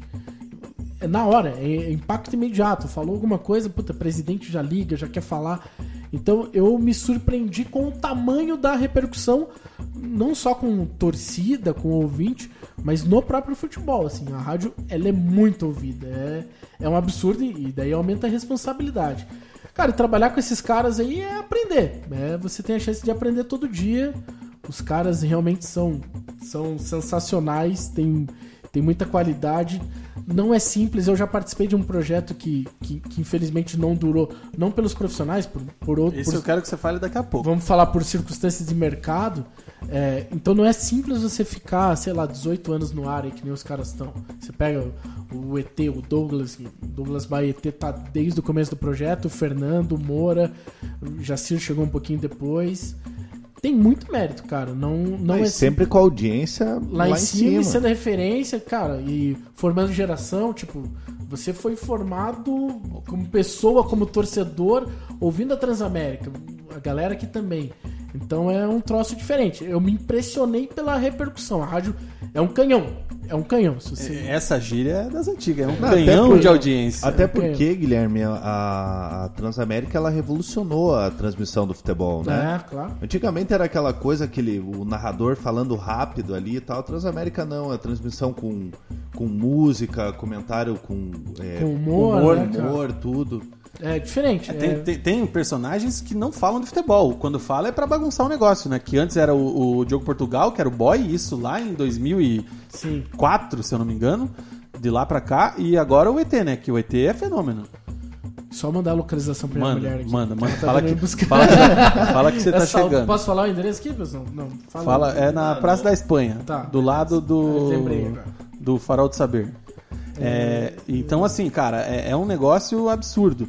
Mas aí, dentro dessa questão da, da, da rádio, da Transamérica ter essa potência e você passou pela banda B, é, eu queria a tua opinião, e aí é um tema que a gente fica até meio triste. Como é que você vê esse cenário da, do rádio, e vou dizer até da mídia impressa, aqui da cidade, do estado, porque é, você participou do futebol, era 98, Futebol 98, que tinha o 98 na rede, que era o 98 programa, né? Isso, aham. É, que a equipe Que era, era, até de alto. com a tribuna, era a tribuna 98, no, teve uma época É, no também que- último ano foi é. Tribuna E era um 98. alto, era uma equipe, meu, absurda. Altíssimo. Marcelo Ortiz, Christian Toledo, Eduardo Luiz, você, Robertson Januzzi, a. Francine Lopes, ah, o Irapitã também participou Irapitã por um momento. final o Edu, o Leonardo Anderson, Men- Anderson Leonardo Luiz. Anderson Luiz, Anderson Leonardo Mendes Lucas Júnior, Rocha. Lucas Lucas Rocha. Henry Xavier. Tarcísio Bart, que era o nosso. A Francine, né, Francine trabalhou. Essa eu já também. falei. Ai, Falei 11 desculpa. pessoas. Nossa, eu lembrei todo mundo Capricho não. pra falar dela aí. Lembrei todo mundo? É, eu tava na dúvida sobre o nome dele, eu lembrei. Falei 11 caras aqui, e olha só, é, é- é a nata do nosso rádio. E uma galera de uma nova geração. Carneiro Neto O participou. Carneiro Neto também participou. Uma galera de uma nova geração que, que tinha ideias assim atualizadas, que era um projeto que tinha tudo pra dar certo. E eu via vocês trabalhando ali do outro lado do corredor quando eu tava na Continental, que também era uma. É uma é- deve ser, não sei hoje, é uma M do- do- da GRP Com.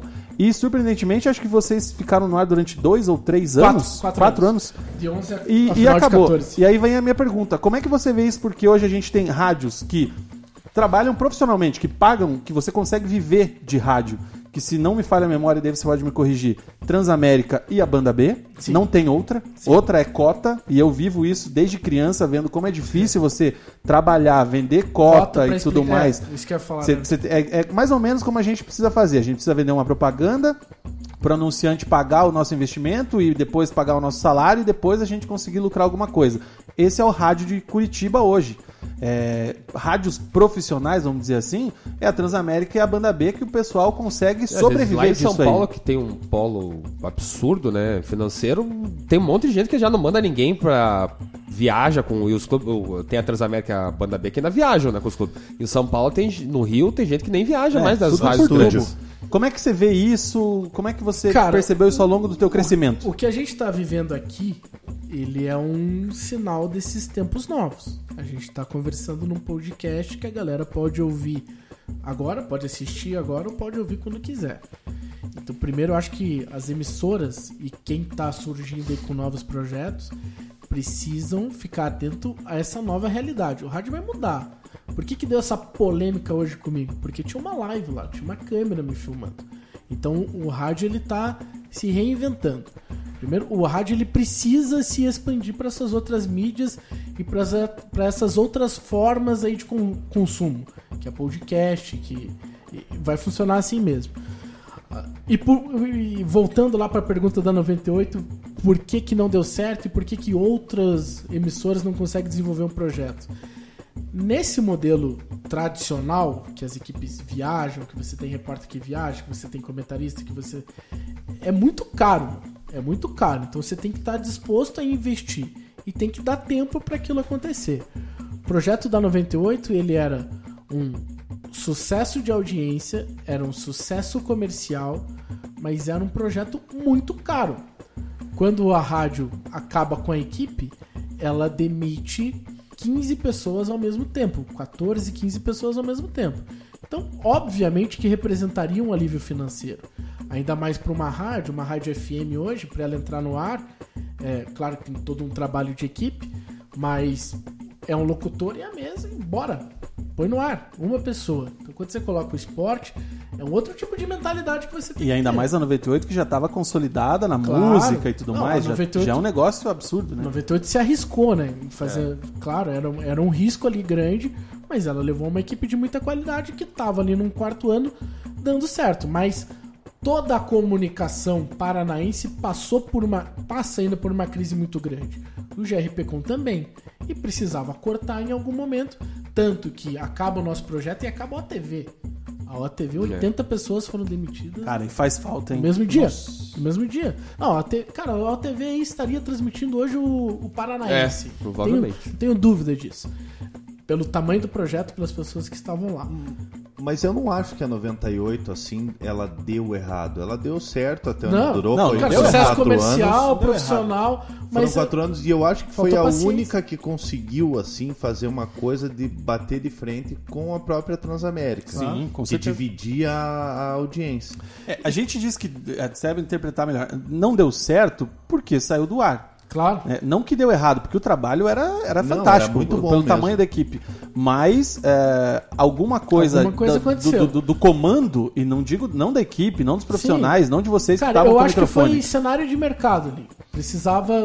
O grupo passou por uma crise muito grande, assim como todos os outros grupos também passaram em algum momento, e precisava cortar alguma Tanto coisa. que, foi se você pe- tanto que você surpresa. pegar a Gazeta hoje, a Gazeta não é mais a Gazeta, Não, né? Não, só tem no final de semana É? agora, né? Não, e, É só vive- domingo. Vive do online, né? Exatamente. E foi uma surpresa quando, quando chegaram e comunicaram assim, ó, vai acabar 98 e tal, cada um procura o seu caminho. Ou já tinha o boato de que. Ah, cara. Não, foi uma surpresa. Assim, falando assim pra maioria ali das pessoas da equipe, sim, foi uma surpresa por esse desenvolvimento que o trabalho alcançou. Cara, tinha qualidade de som, tinha qualidade de conteúdo, tinha audiência, tinha sucesso comercial, mas era um investimento muito grande que naquele momento o grupo considerou que não valia a pena. Mas eu tenho muita saudade, eu tô, tô muito feliz na Transamérica, mas acho que pro mercado faz muita falta. Eu poderia estar hoje na Transamérica, mas era importante ter a 98 lá. Porque a 98 ela, ela vai ter um peso histórico lá na frente, a gente vai se lembrar dela, dela ter elevado o nível do mercado. Em questão de salário pra galera, questão técnica para as outras artes. Então ela Porque é, importante. e é isso que você está falando, é importantíssimo. Porque naquele momento, os comentaristas da Transamérica eram o Fernando Gomes e o Ayrton Cordeiro, que são da escola antiga, que tem uma outra visão, uma outra pegada de rádio e tudo mais. Vocês aparecendo, vocês com o tamanho que vocês tinham, com a capacidade que vocês tinham, vocês automaticamente é, fazem com que eles precisem evoluir, que eles precisem melhorar. Hoje, hoje você vê o, eh, aquilo que a gente estava falando da terminologia e tudo mais. O Fernando, ele fala coisas que ele não falava 10 anos atrás. Olha a BW de deve cu das lias altas, lias baixas. Boa imitação. Eu poderia votar do... imitação.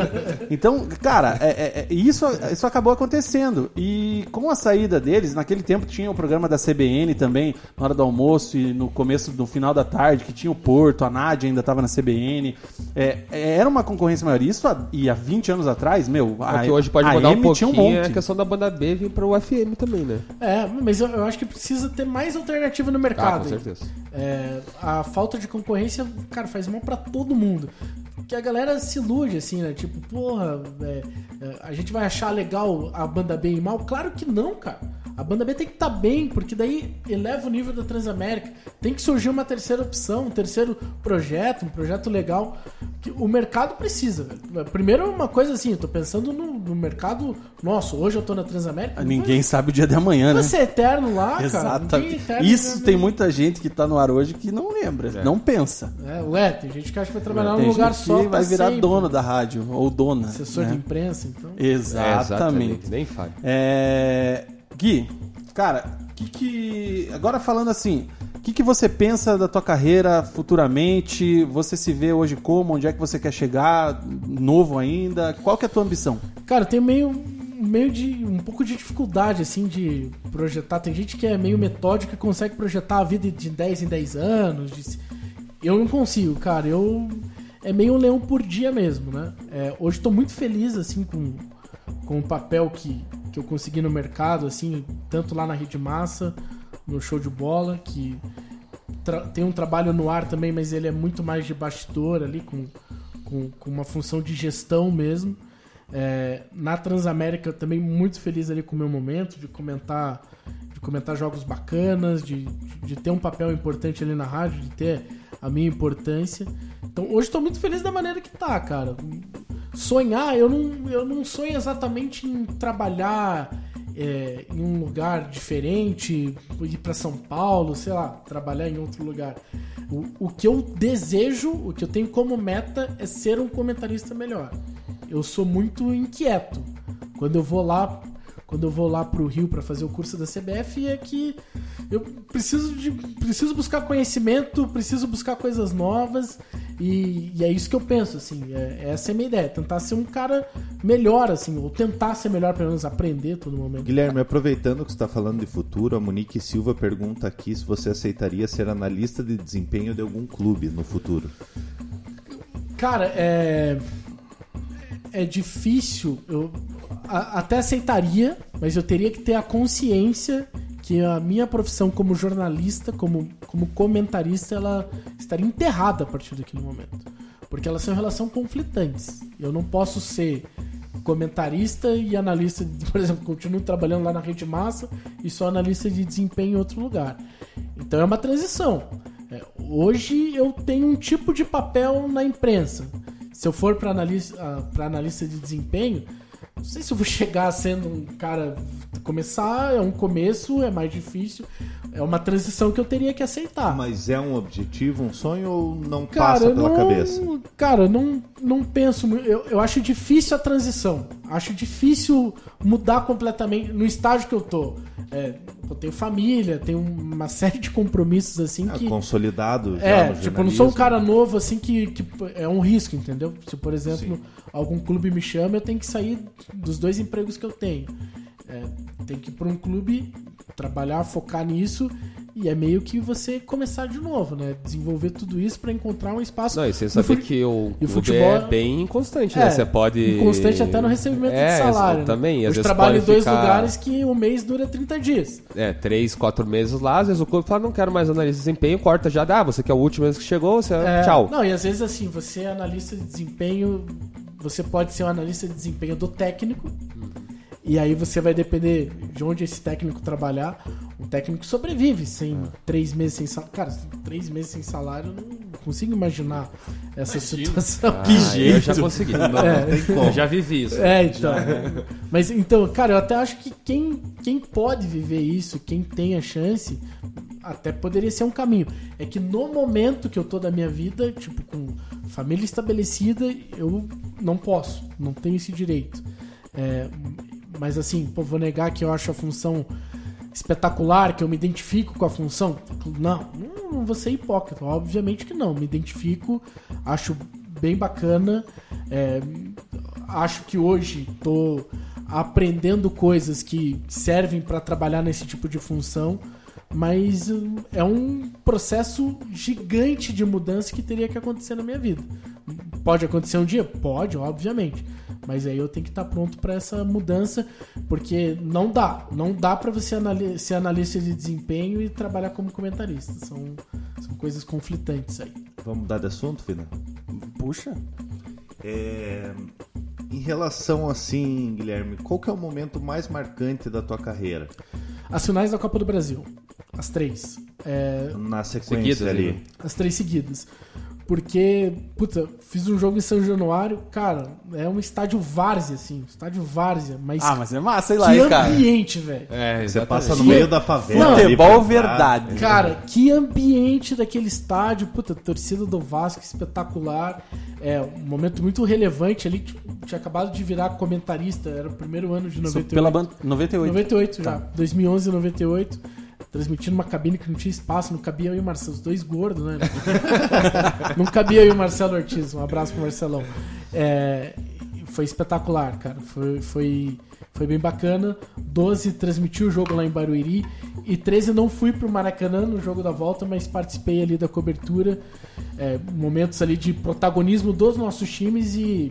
E não vou esquecer esses momentos aí, foram espetaculares, sensacionais. E o contrário, assim, tem algum momento que você, puta, tomei uma decisão errada ou não queria ter passado Ah, já por falei isso. muita merda. Já falei, putz, se for lembrar assim, que eu, eu vi hoje a treta aí do André Rizek com o Wagner Love, né? Dele ter falado.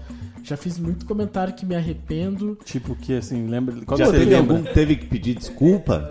Cara, eu. Igual o Rizek teve Eu acho que hoje? com, com- talvez com o presidente do Paraná, com o Leonardo Oliveira, teve um episódio já na Transamérica. Eu não vou lembrar exatamente o que foi, mas eu é, eu, eu, eu falei mais ou menos assim que o, o Leonardo era o, tipo um dirigente co- igual aos outros, porque também só reclamava de arbitragem para tentar influenciar. Mas eu falei de uma maneira pejorativa. Poderia ter falado de uma outra forma. Ele ligou lá na rádio, entrou no ar.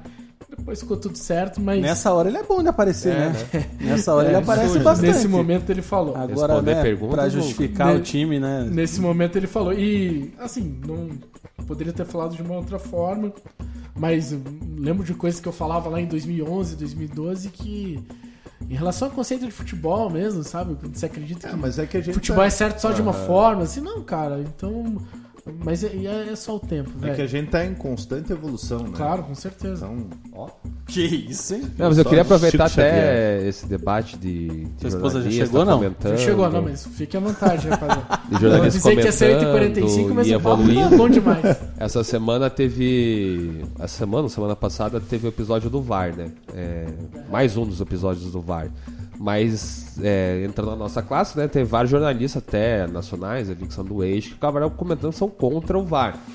E muita gente falando assim: ó, um dia você vai se arrepender de ter falado isso, lá na frente você vai ver que estava errado. É, e eu sou um defensor do VAR também, a gente sabe que é, o VAR ainda tem a interpretação do árbitro, né? Gente- Isso é um lado humano e, vai, e vão ter erros. Mas eu acho que o VAR ele é um. não traz a justiça completa, mas ele ameniza os erros dos outros, né? O, o erro humano, em tese. É, o que você acha do VAR? Eu sou um varzista, se é que existe esse termo. Eu sou a favor do VAR. Agora, eu tenho.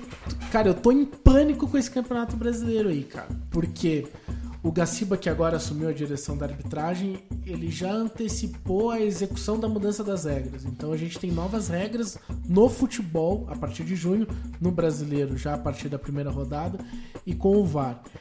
E a execução do VAR no Brasil ela tá péssima, desde o protocolo até a dependência da arbitragem que tem só apitado com a mão no ouvido. Pra Cara, o... a impressão é que Quem- os caras são burros, né, velho? Quem é tá, verdade. quem tá apitando, Vina, é o cara do vídeo. É. E ao contrário.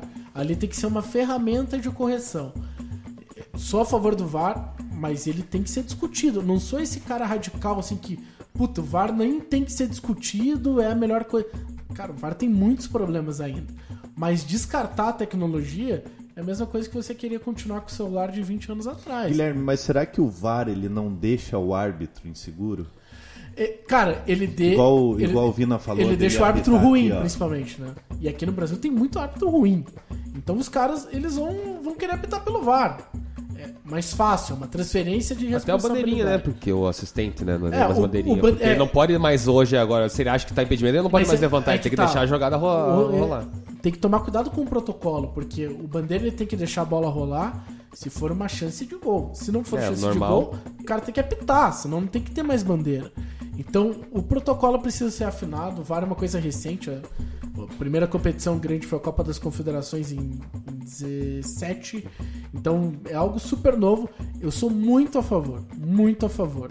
Mas sou a favor também de discuti-lo. Mas como tudo, ele vai, eu acredito que ele vai Claro, evoluindo e com, com o tempo, né? Não agora, vai ser no primeiro ano que vai dar certo. E a história que perde a graça, que o futebol perde a emoção. Cara, eu fiquei muito impactado por Manchester City e Tottenham. Realmente foi algo bizarro que aconteceu. Porque foi um jogo ali épico, sai um gol no último minuto. E o gol é irregular, mas. A origem, né? Bem no final, sim, né? sim, mas o, o, que eu, o que eu penso é o seguinte, puta, cara. É, vale a emoção por um gol irregular? Acho que não. Ó, aproveitando aqui, a Thaís fala: o VAR tem problemas, precisa ser corrigido, porém escancara como a preparação de árbitros precisa ser melhorada. Claro, os árbitros são É, péssimos. principalmente no Brasil, você pega na Inglaterra, na Itália, Ah, na mas Europa, eu- é uma profissão. É, mas eu acompanho, por exemplo, o futebol português, ele por causa do Benfica, e tem os jornais lá impressos, lá tem a bola, a Record, o jogo lá. Eles têm, tipo, um um pessoal que analisa só isso daí. Aí tem na capa, tem o jogo, sei lá, Porto e Vitória Setúbal lá. No jogo, na capa do jornal seguinte, tem lá, é, un- é, Tribunal Unânime, ou Tribunal Divergente, que eles comentam o VAR. Comentarista de resultado. E, e lá e tem muito problema no VAR, que, você, que eu que acompanho o futebol português lá, tem horas que você fala, meu Deus, não acredito que o cara tá dando, tá dando impedimento, que é a coisa, a mesma coisa que acontece no Brasil. É, juiz ruim tem em todo lugar do mundo. É, não, eu acho que o, o maior problema aí E é o tá- primeiro ano do VAR lá também. tá na capacidade humana aí de interpretar lance. Cara, vai ter muito pênalti, porque o juiz brasileiro ama dar um pênalti. Os caras vão dar muito pênalti. Ah, O pênalti do Grenal ali, do Absurdo! Guilherme Paredes. Pênalti de videogame. Não, mas acho que é. aquilo ali foi influência do pessoal lá de cima, porque eles não, eles não deixam a imagem correr normalmente, tanto que a TV Slow pega, motion, eles sim. pegam só na parte do, da, da mão do, do aí- calção, daí aí o cara vai- olha que acha Mas que aquilo ali pegou. não derruba nem uma criança, cara. Mas, Mas eu aí- acho que interfere quando. É que agora pegando um lance. A camisa ou o calção, acho que interfere se ele tira o movimento do, do jogador. Ah, pênalti Mas ali absurdo. ele continuou igual, ele só cai, ele viu que pegou no, no calção e caiu. Não, e tudo em câmera lenta fica mais intenso, né? É, não, é, e não pode, né? O protocolo É, não pode ter exatamente. câmera lenta. Então ele tem muito problema. vai- E, cara, o Campeonato Brasileiro, se preparem, vai ser foda. Uma coisa que incomoda, até o Daniel tá falando aqui, é a questão do chilique do povo também, né? Do treinador, jogador. Maturidade. Pelo amor é, de Deus, Não maturidade. deixam, né? É, O cara pensar. Não dá pra assistir um jogo. E assim, O, até- Davidson, o Dudu e o Davis pediram VAR Vai. em lateral. E tem uma regra que acho que se o cara pede é amarelo na hora, né? Alguma coisa É. assim. Não, Porra, é. Tá. Cara, precisa evoluir. Uma- mas o, jogo, ele tá transformado. Ele vai ser um jogo a partir do VAR. A gente tem um outro tipo de jogo agora. Agora tem o VAR. O que a gente tem que discutir é se ele vai melhorar ou não. Não vão tirar o VAR, gente. Precisa discutir a evolução dele. E vamos falar um pouco de bola, até pra gente encerrar o nosso programa, já que já estamos Precisa liberar com o uma hora e meia. precisamos tá liberar o ali Guilherme, já. precisamos liberar o Adel, Celotas e todos nós também, né? Vocês estão bebendo ainda, né? Tá muito fera a resenha aqui.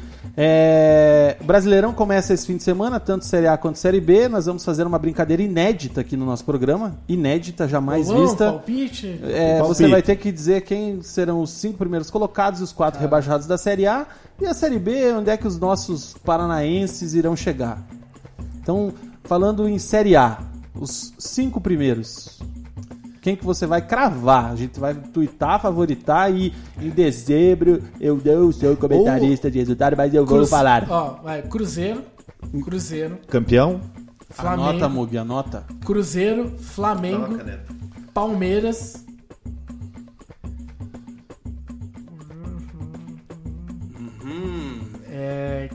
Grêmio e Atlético.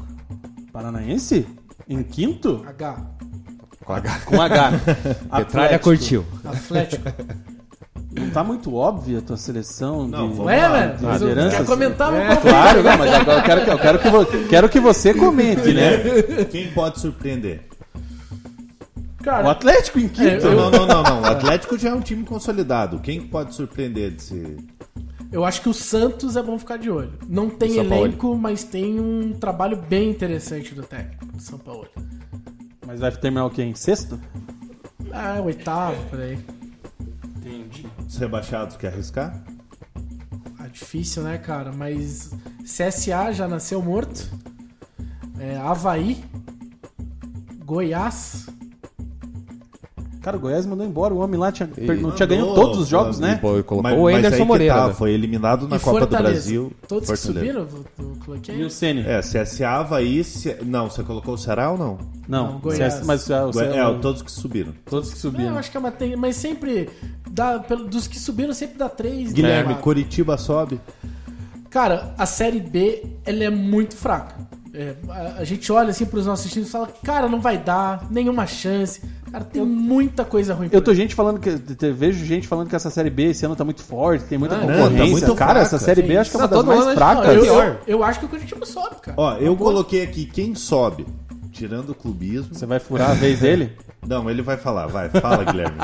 Esporte. É, Curitiba. eu acho que o Curitiba sobe mesmo. Acho que o Curitiba sobe. É, Cara, o resto é muita incerteza. Você tem um Red Bull assim que. Eu vou tá te com falar então quem eu acho. Tá, pode falar. Curitiba, Esporte, Criciúma e Bragantino.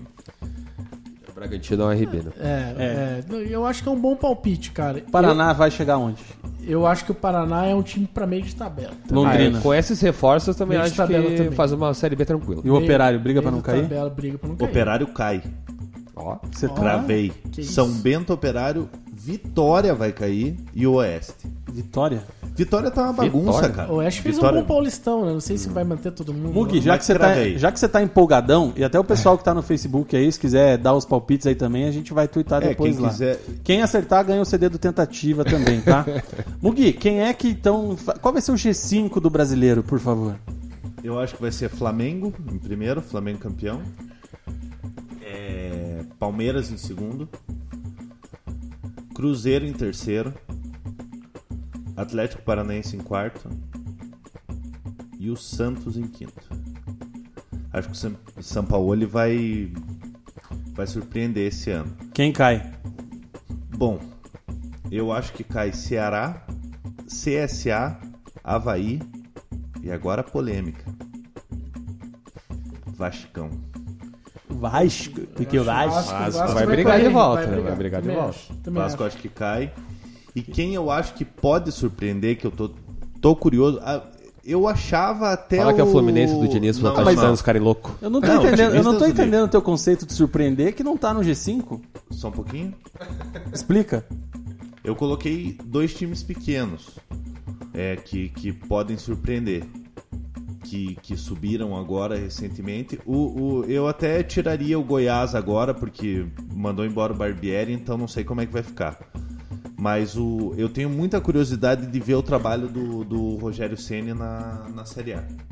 Eu acho que o Fortaleza pode ser que surpreenda. Se o Fortaleza terminar em 16, surpreendeu? Não, não, não. não. É, Aí eu acho É isso que eu quero se entender o Fortaleza termine ali em Mas eu acho que o 16 pro Fortaleza é, É, título. título. É, Sim, mas é eu o Paraná acho que, do ano Mas passado. eu acho que vai ser aquela coisa assim, o, o, o, o- como foi o esporte em 2000 e 2014, O 2000. Eduardo Batista? Isso, é. Eu acho que vai, vai, vai dar uma beliscada ali, vai ficar em oitavo, nono, Série. Tá. Série B. O que, que vai acontecer com o Coxa? Você acha que sobe? campeão, Campeão? Louco. invicto. Nossa, não. Esse você bebeu. Quantos cervejas bebeu? Três?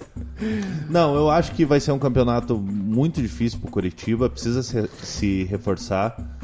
É, o Paraná trouxe agora esses meninos aí que são bons nomes e tal. O Curitiba até agora trouxe o Diego Matheus, que é lateral, tá pra, pra trazer o Marcial e o, Serrato. e o Serrato, que, que, que foi É, formado trouxe no o Paraná. chileno lá, trocou. É, mas o- esse, mas esse chileno aí, eu, eu não sei. Perdeu o João assim, Vitor. sabe? É, perdeu o João Vitor, que era um jogador muito importante. Esse era pilar do time. É, fazia parte da, da, da espinha dorsal, até eu vi o Guilherme hoje na, na Transamérica tava comentando. É, eu acho que o Coritiba briga pra subir, acho que sobe. O esporte, acredito que suba. O Criciúma, que foi, foi campeão catarinense agora, acho que sobe. E o Bragantino eu coloquei aqui porque vai ter esse Por influência, né? Não, não por influência, mas como vai ter um investimento muito grande no, no, no, no Bragantino Red Bull, Foi o Havaí o campeão catarinense. É, isso que eu, isso que eu, isso que eu ia. isso, eu tava isso. pensando, eu Isso. falei que nem Foi tava o na, o Criciúma não tava nem na Foi final. Não, tá, mas eu coloquei o Criciúma. A final era Havaí e Chape. Isso, e teve VAR nos pênaltis. Nossa senhora. Teve VAR nos pênaltis. E o, eu, Corta colo- o gole. eu coloquei, coloquei o Bragantino porque eu tô curioso pra ver como é que vai ser o, o desempenho com, com esse investimento e tal. E eu acho que o cai São Bento, Operário, Vitória e Oeste, como eu já falei, e é isso. Beleza. Obrigado. E você? Cezinha, teu palpite, por gentileza. Na Série A? Série A primeiro, top 5. Se eu vou botar o. Poderia botar. Flamengo em primeiro, Certo. Cruzeiro em segundo, Palmeiras em terceiro. Caramba, mano. Ah, vou ser um pouquinho clubista agora. O São Paulo em quarto. Nossa senhora. O Pato vai deitar. E em quinto. Será que o Grêmio? Eu acho que o Grêmio. Grêmio em quinto. Nossa, eu esqueci do Grêmio, cara. Rebaixados. Rebaixados. CSA, Havaí. Vasco. Qual que é a outra série B que subiu, Tem né? Ceará, Goiás, Fortaleza. Goiás. Goiás. Renatinho não vai bater uns pênaltis lá então pra segurar os caras? Pô, a torcida tá querendo matar o Sidão lá, cara. Sidão e Rafael Vaz. Dura, mas também. Coisa dupla dos caras, mano. Que time! E Série B, seja, vamos lá, coxa.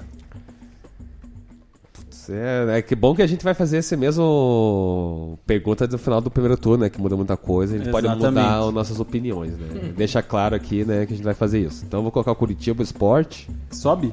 Coxa É. sobe? Coxa Esporte, o RB Bragantino. Nossa, e o quarto vai ser complicado. Tricolor da Vila. Tricolor. Não vai Ah, ser. tem né? Londrina, tem Ah. Londrina não. Figueirense. Tá, esquece. Figueirense, coloca Figueirense aí. Tá, o Paraná vai acabar onde? Paraná. 2022. Tomar cuidado com essa frase, o Paraná vai acabar onde, né? Não, o Paraná faz uma série B razoável. Sem risco de subir. Sem risco acha? de cair ou não subir. E o Londrina e o Operário? O Operário luta pra não cair, Londrina fica no meio da tabela pra cair.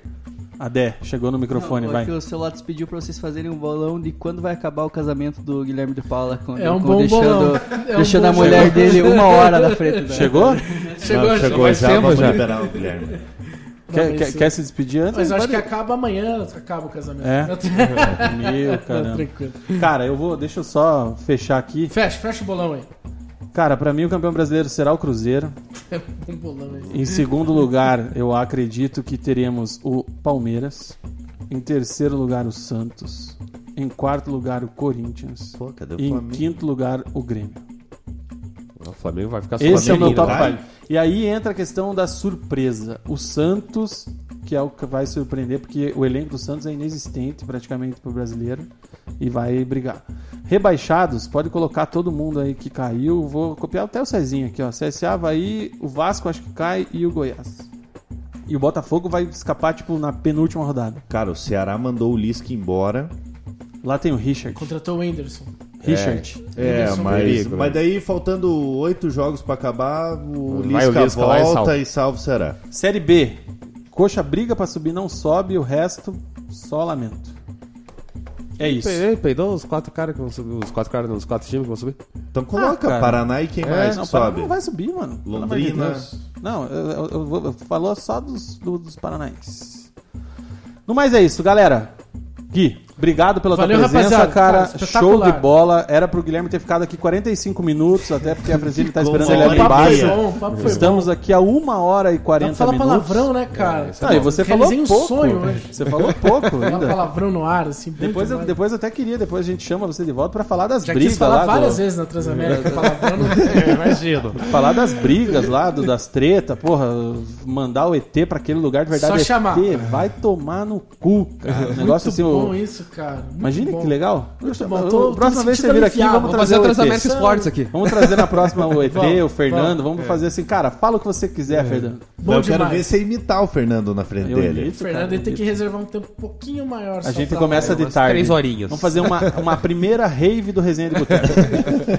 Valeu, rapaziada. Valeu, Gui. Obrigado, Valeu, cara. valeu, tá um liberado, abraço. hein? Valeu, show. Mugi, obrigado pela sua presença pelas suas sábias palavras, pelo seu belo palpite e pela sua beleza estética. Eu que agradeço, vindo agradecer ao Guilherme. Foi muito bom o programa, muito boa a resenha. Boa noite, galera. Obrigado por- a todos pela participação.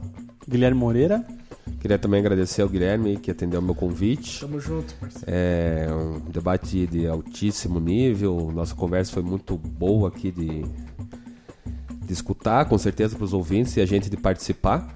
E vamos partir para a próxima aí. Já estou ansioso pela cervejinha de segunda que vem e pelo próximo convidado. Show de bola. Galera, lembrando que o Resenha é um podcast produzido e distribuído pela Pacundê, que é um selo de podcasts, oferece toda a estrutura para que a gente possa desenvolver o nosso trabalho. Então, se você está ouvindo pela primeira vez, procura aí o nosso primeiro programa é, nas plataformas de streaming, Deezer, Spotify, iTunes, né, do, do- da Apple. Tem lá o nosso programa. E se você gostou, se você quer que a gente continue com esse negócio aqui, que a gente continue trazendo convidados do garbo de elegância de Guilherme de Paula, compartilhe e contribua. catarse.me barra pacundê faz lá a tua contribuição, é, faz a sua doação, podemos chamar assim, para que o negócio continue se desenvolvendo, porque a estrutura que a gente tem aqui é fantástica. Agradecer mais uma vez o Adel Celotas e o Rafael, que é quem é, são quem está proporcionando isso aqui pra gente. Fala, Mugi. Vina rapidinho, mandar um abraço pro Gabriel da Rony, pro Rafi. Esse Bom, aí-. Gabriel da Rony, o, o Rafi, famoso Rafu, é, pro, pro Pedro 98, pro Fernando Cavalli. E é isso, velho. Boa Beleza? noite, galera. É nóis. É, o Mug é os caras dos abraços É, dos o- programas. o é Adoro o- dar O abraço. momento. Como é que é? O. Valmir Valmir Gomes. Gomes. É, o momento Valmir Gomes. O Valmir Gomes me adicionou no Facebook esses dias, cara. Quem é esse? Valmir Gomes. A gente falou de fake, né? Que o Valmir tinha um. Nossa, tinha. Valmir Nomes, cara. O Valmir Nomes participou do outro resenha, É, cara. Nomes era muito bom. Era ótimo. Como é que é? Um abraço lá na Eisenbahn, vamos lá na cervejaria do Eisman, lá, não lembro. Galera, é isso. Cara, o Valmir é uma lenda. Galera, boa noite pra quem é de boa noite, boa tarde pra quem é de boa tarde, bom dia pra quem é de bom dia. A gente fica por aqui, semana que vem tem mais. Tchau! It's summer and time for parties and reunions. What's the one thing you don't want to run out of? Ice. Save at Lowe's for the 4th and get the new Bosch French door refrigerator with the advanced Quick Ice Pro system. You'll have an ice maker fast enough to keep up with your family and friends. So, whether you're filling a glass or a cooler, you'll always have plenty of freshly filtered ice with Bosch. Shop Lowe's for the values you want on appliances today and every day. US only. It's summer and time for parties and reunions. What's the one thing you don't want to run out of? Ice. Save at Lowe's for the 4th and get the new Bosch French door refrigerator with the advanced Quick Ice Pro system. You'll have an ice maker fast enough to keep up with your family and friends. So, whether you're filling a glass or a cooler, you'll always have plenty of freshly filtered ice with Bosch. Shop Lowe's for the values you want on appliances today and every day. US only.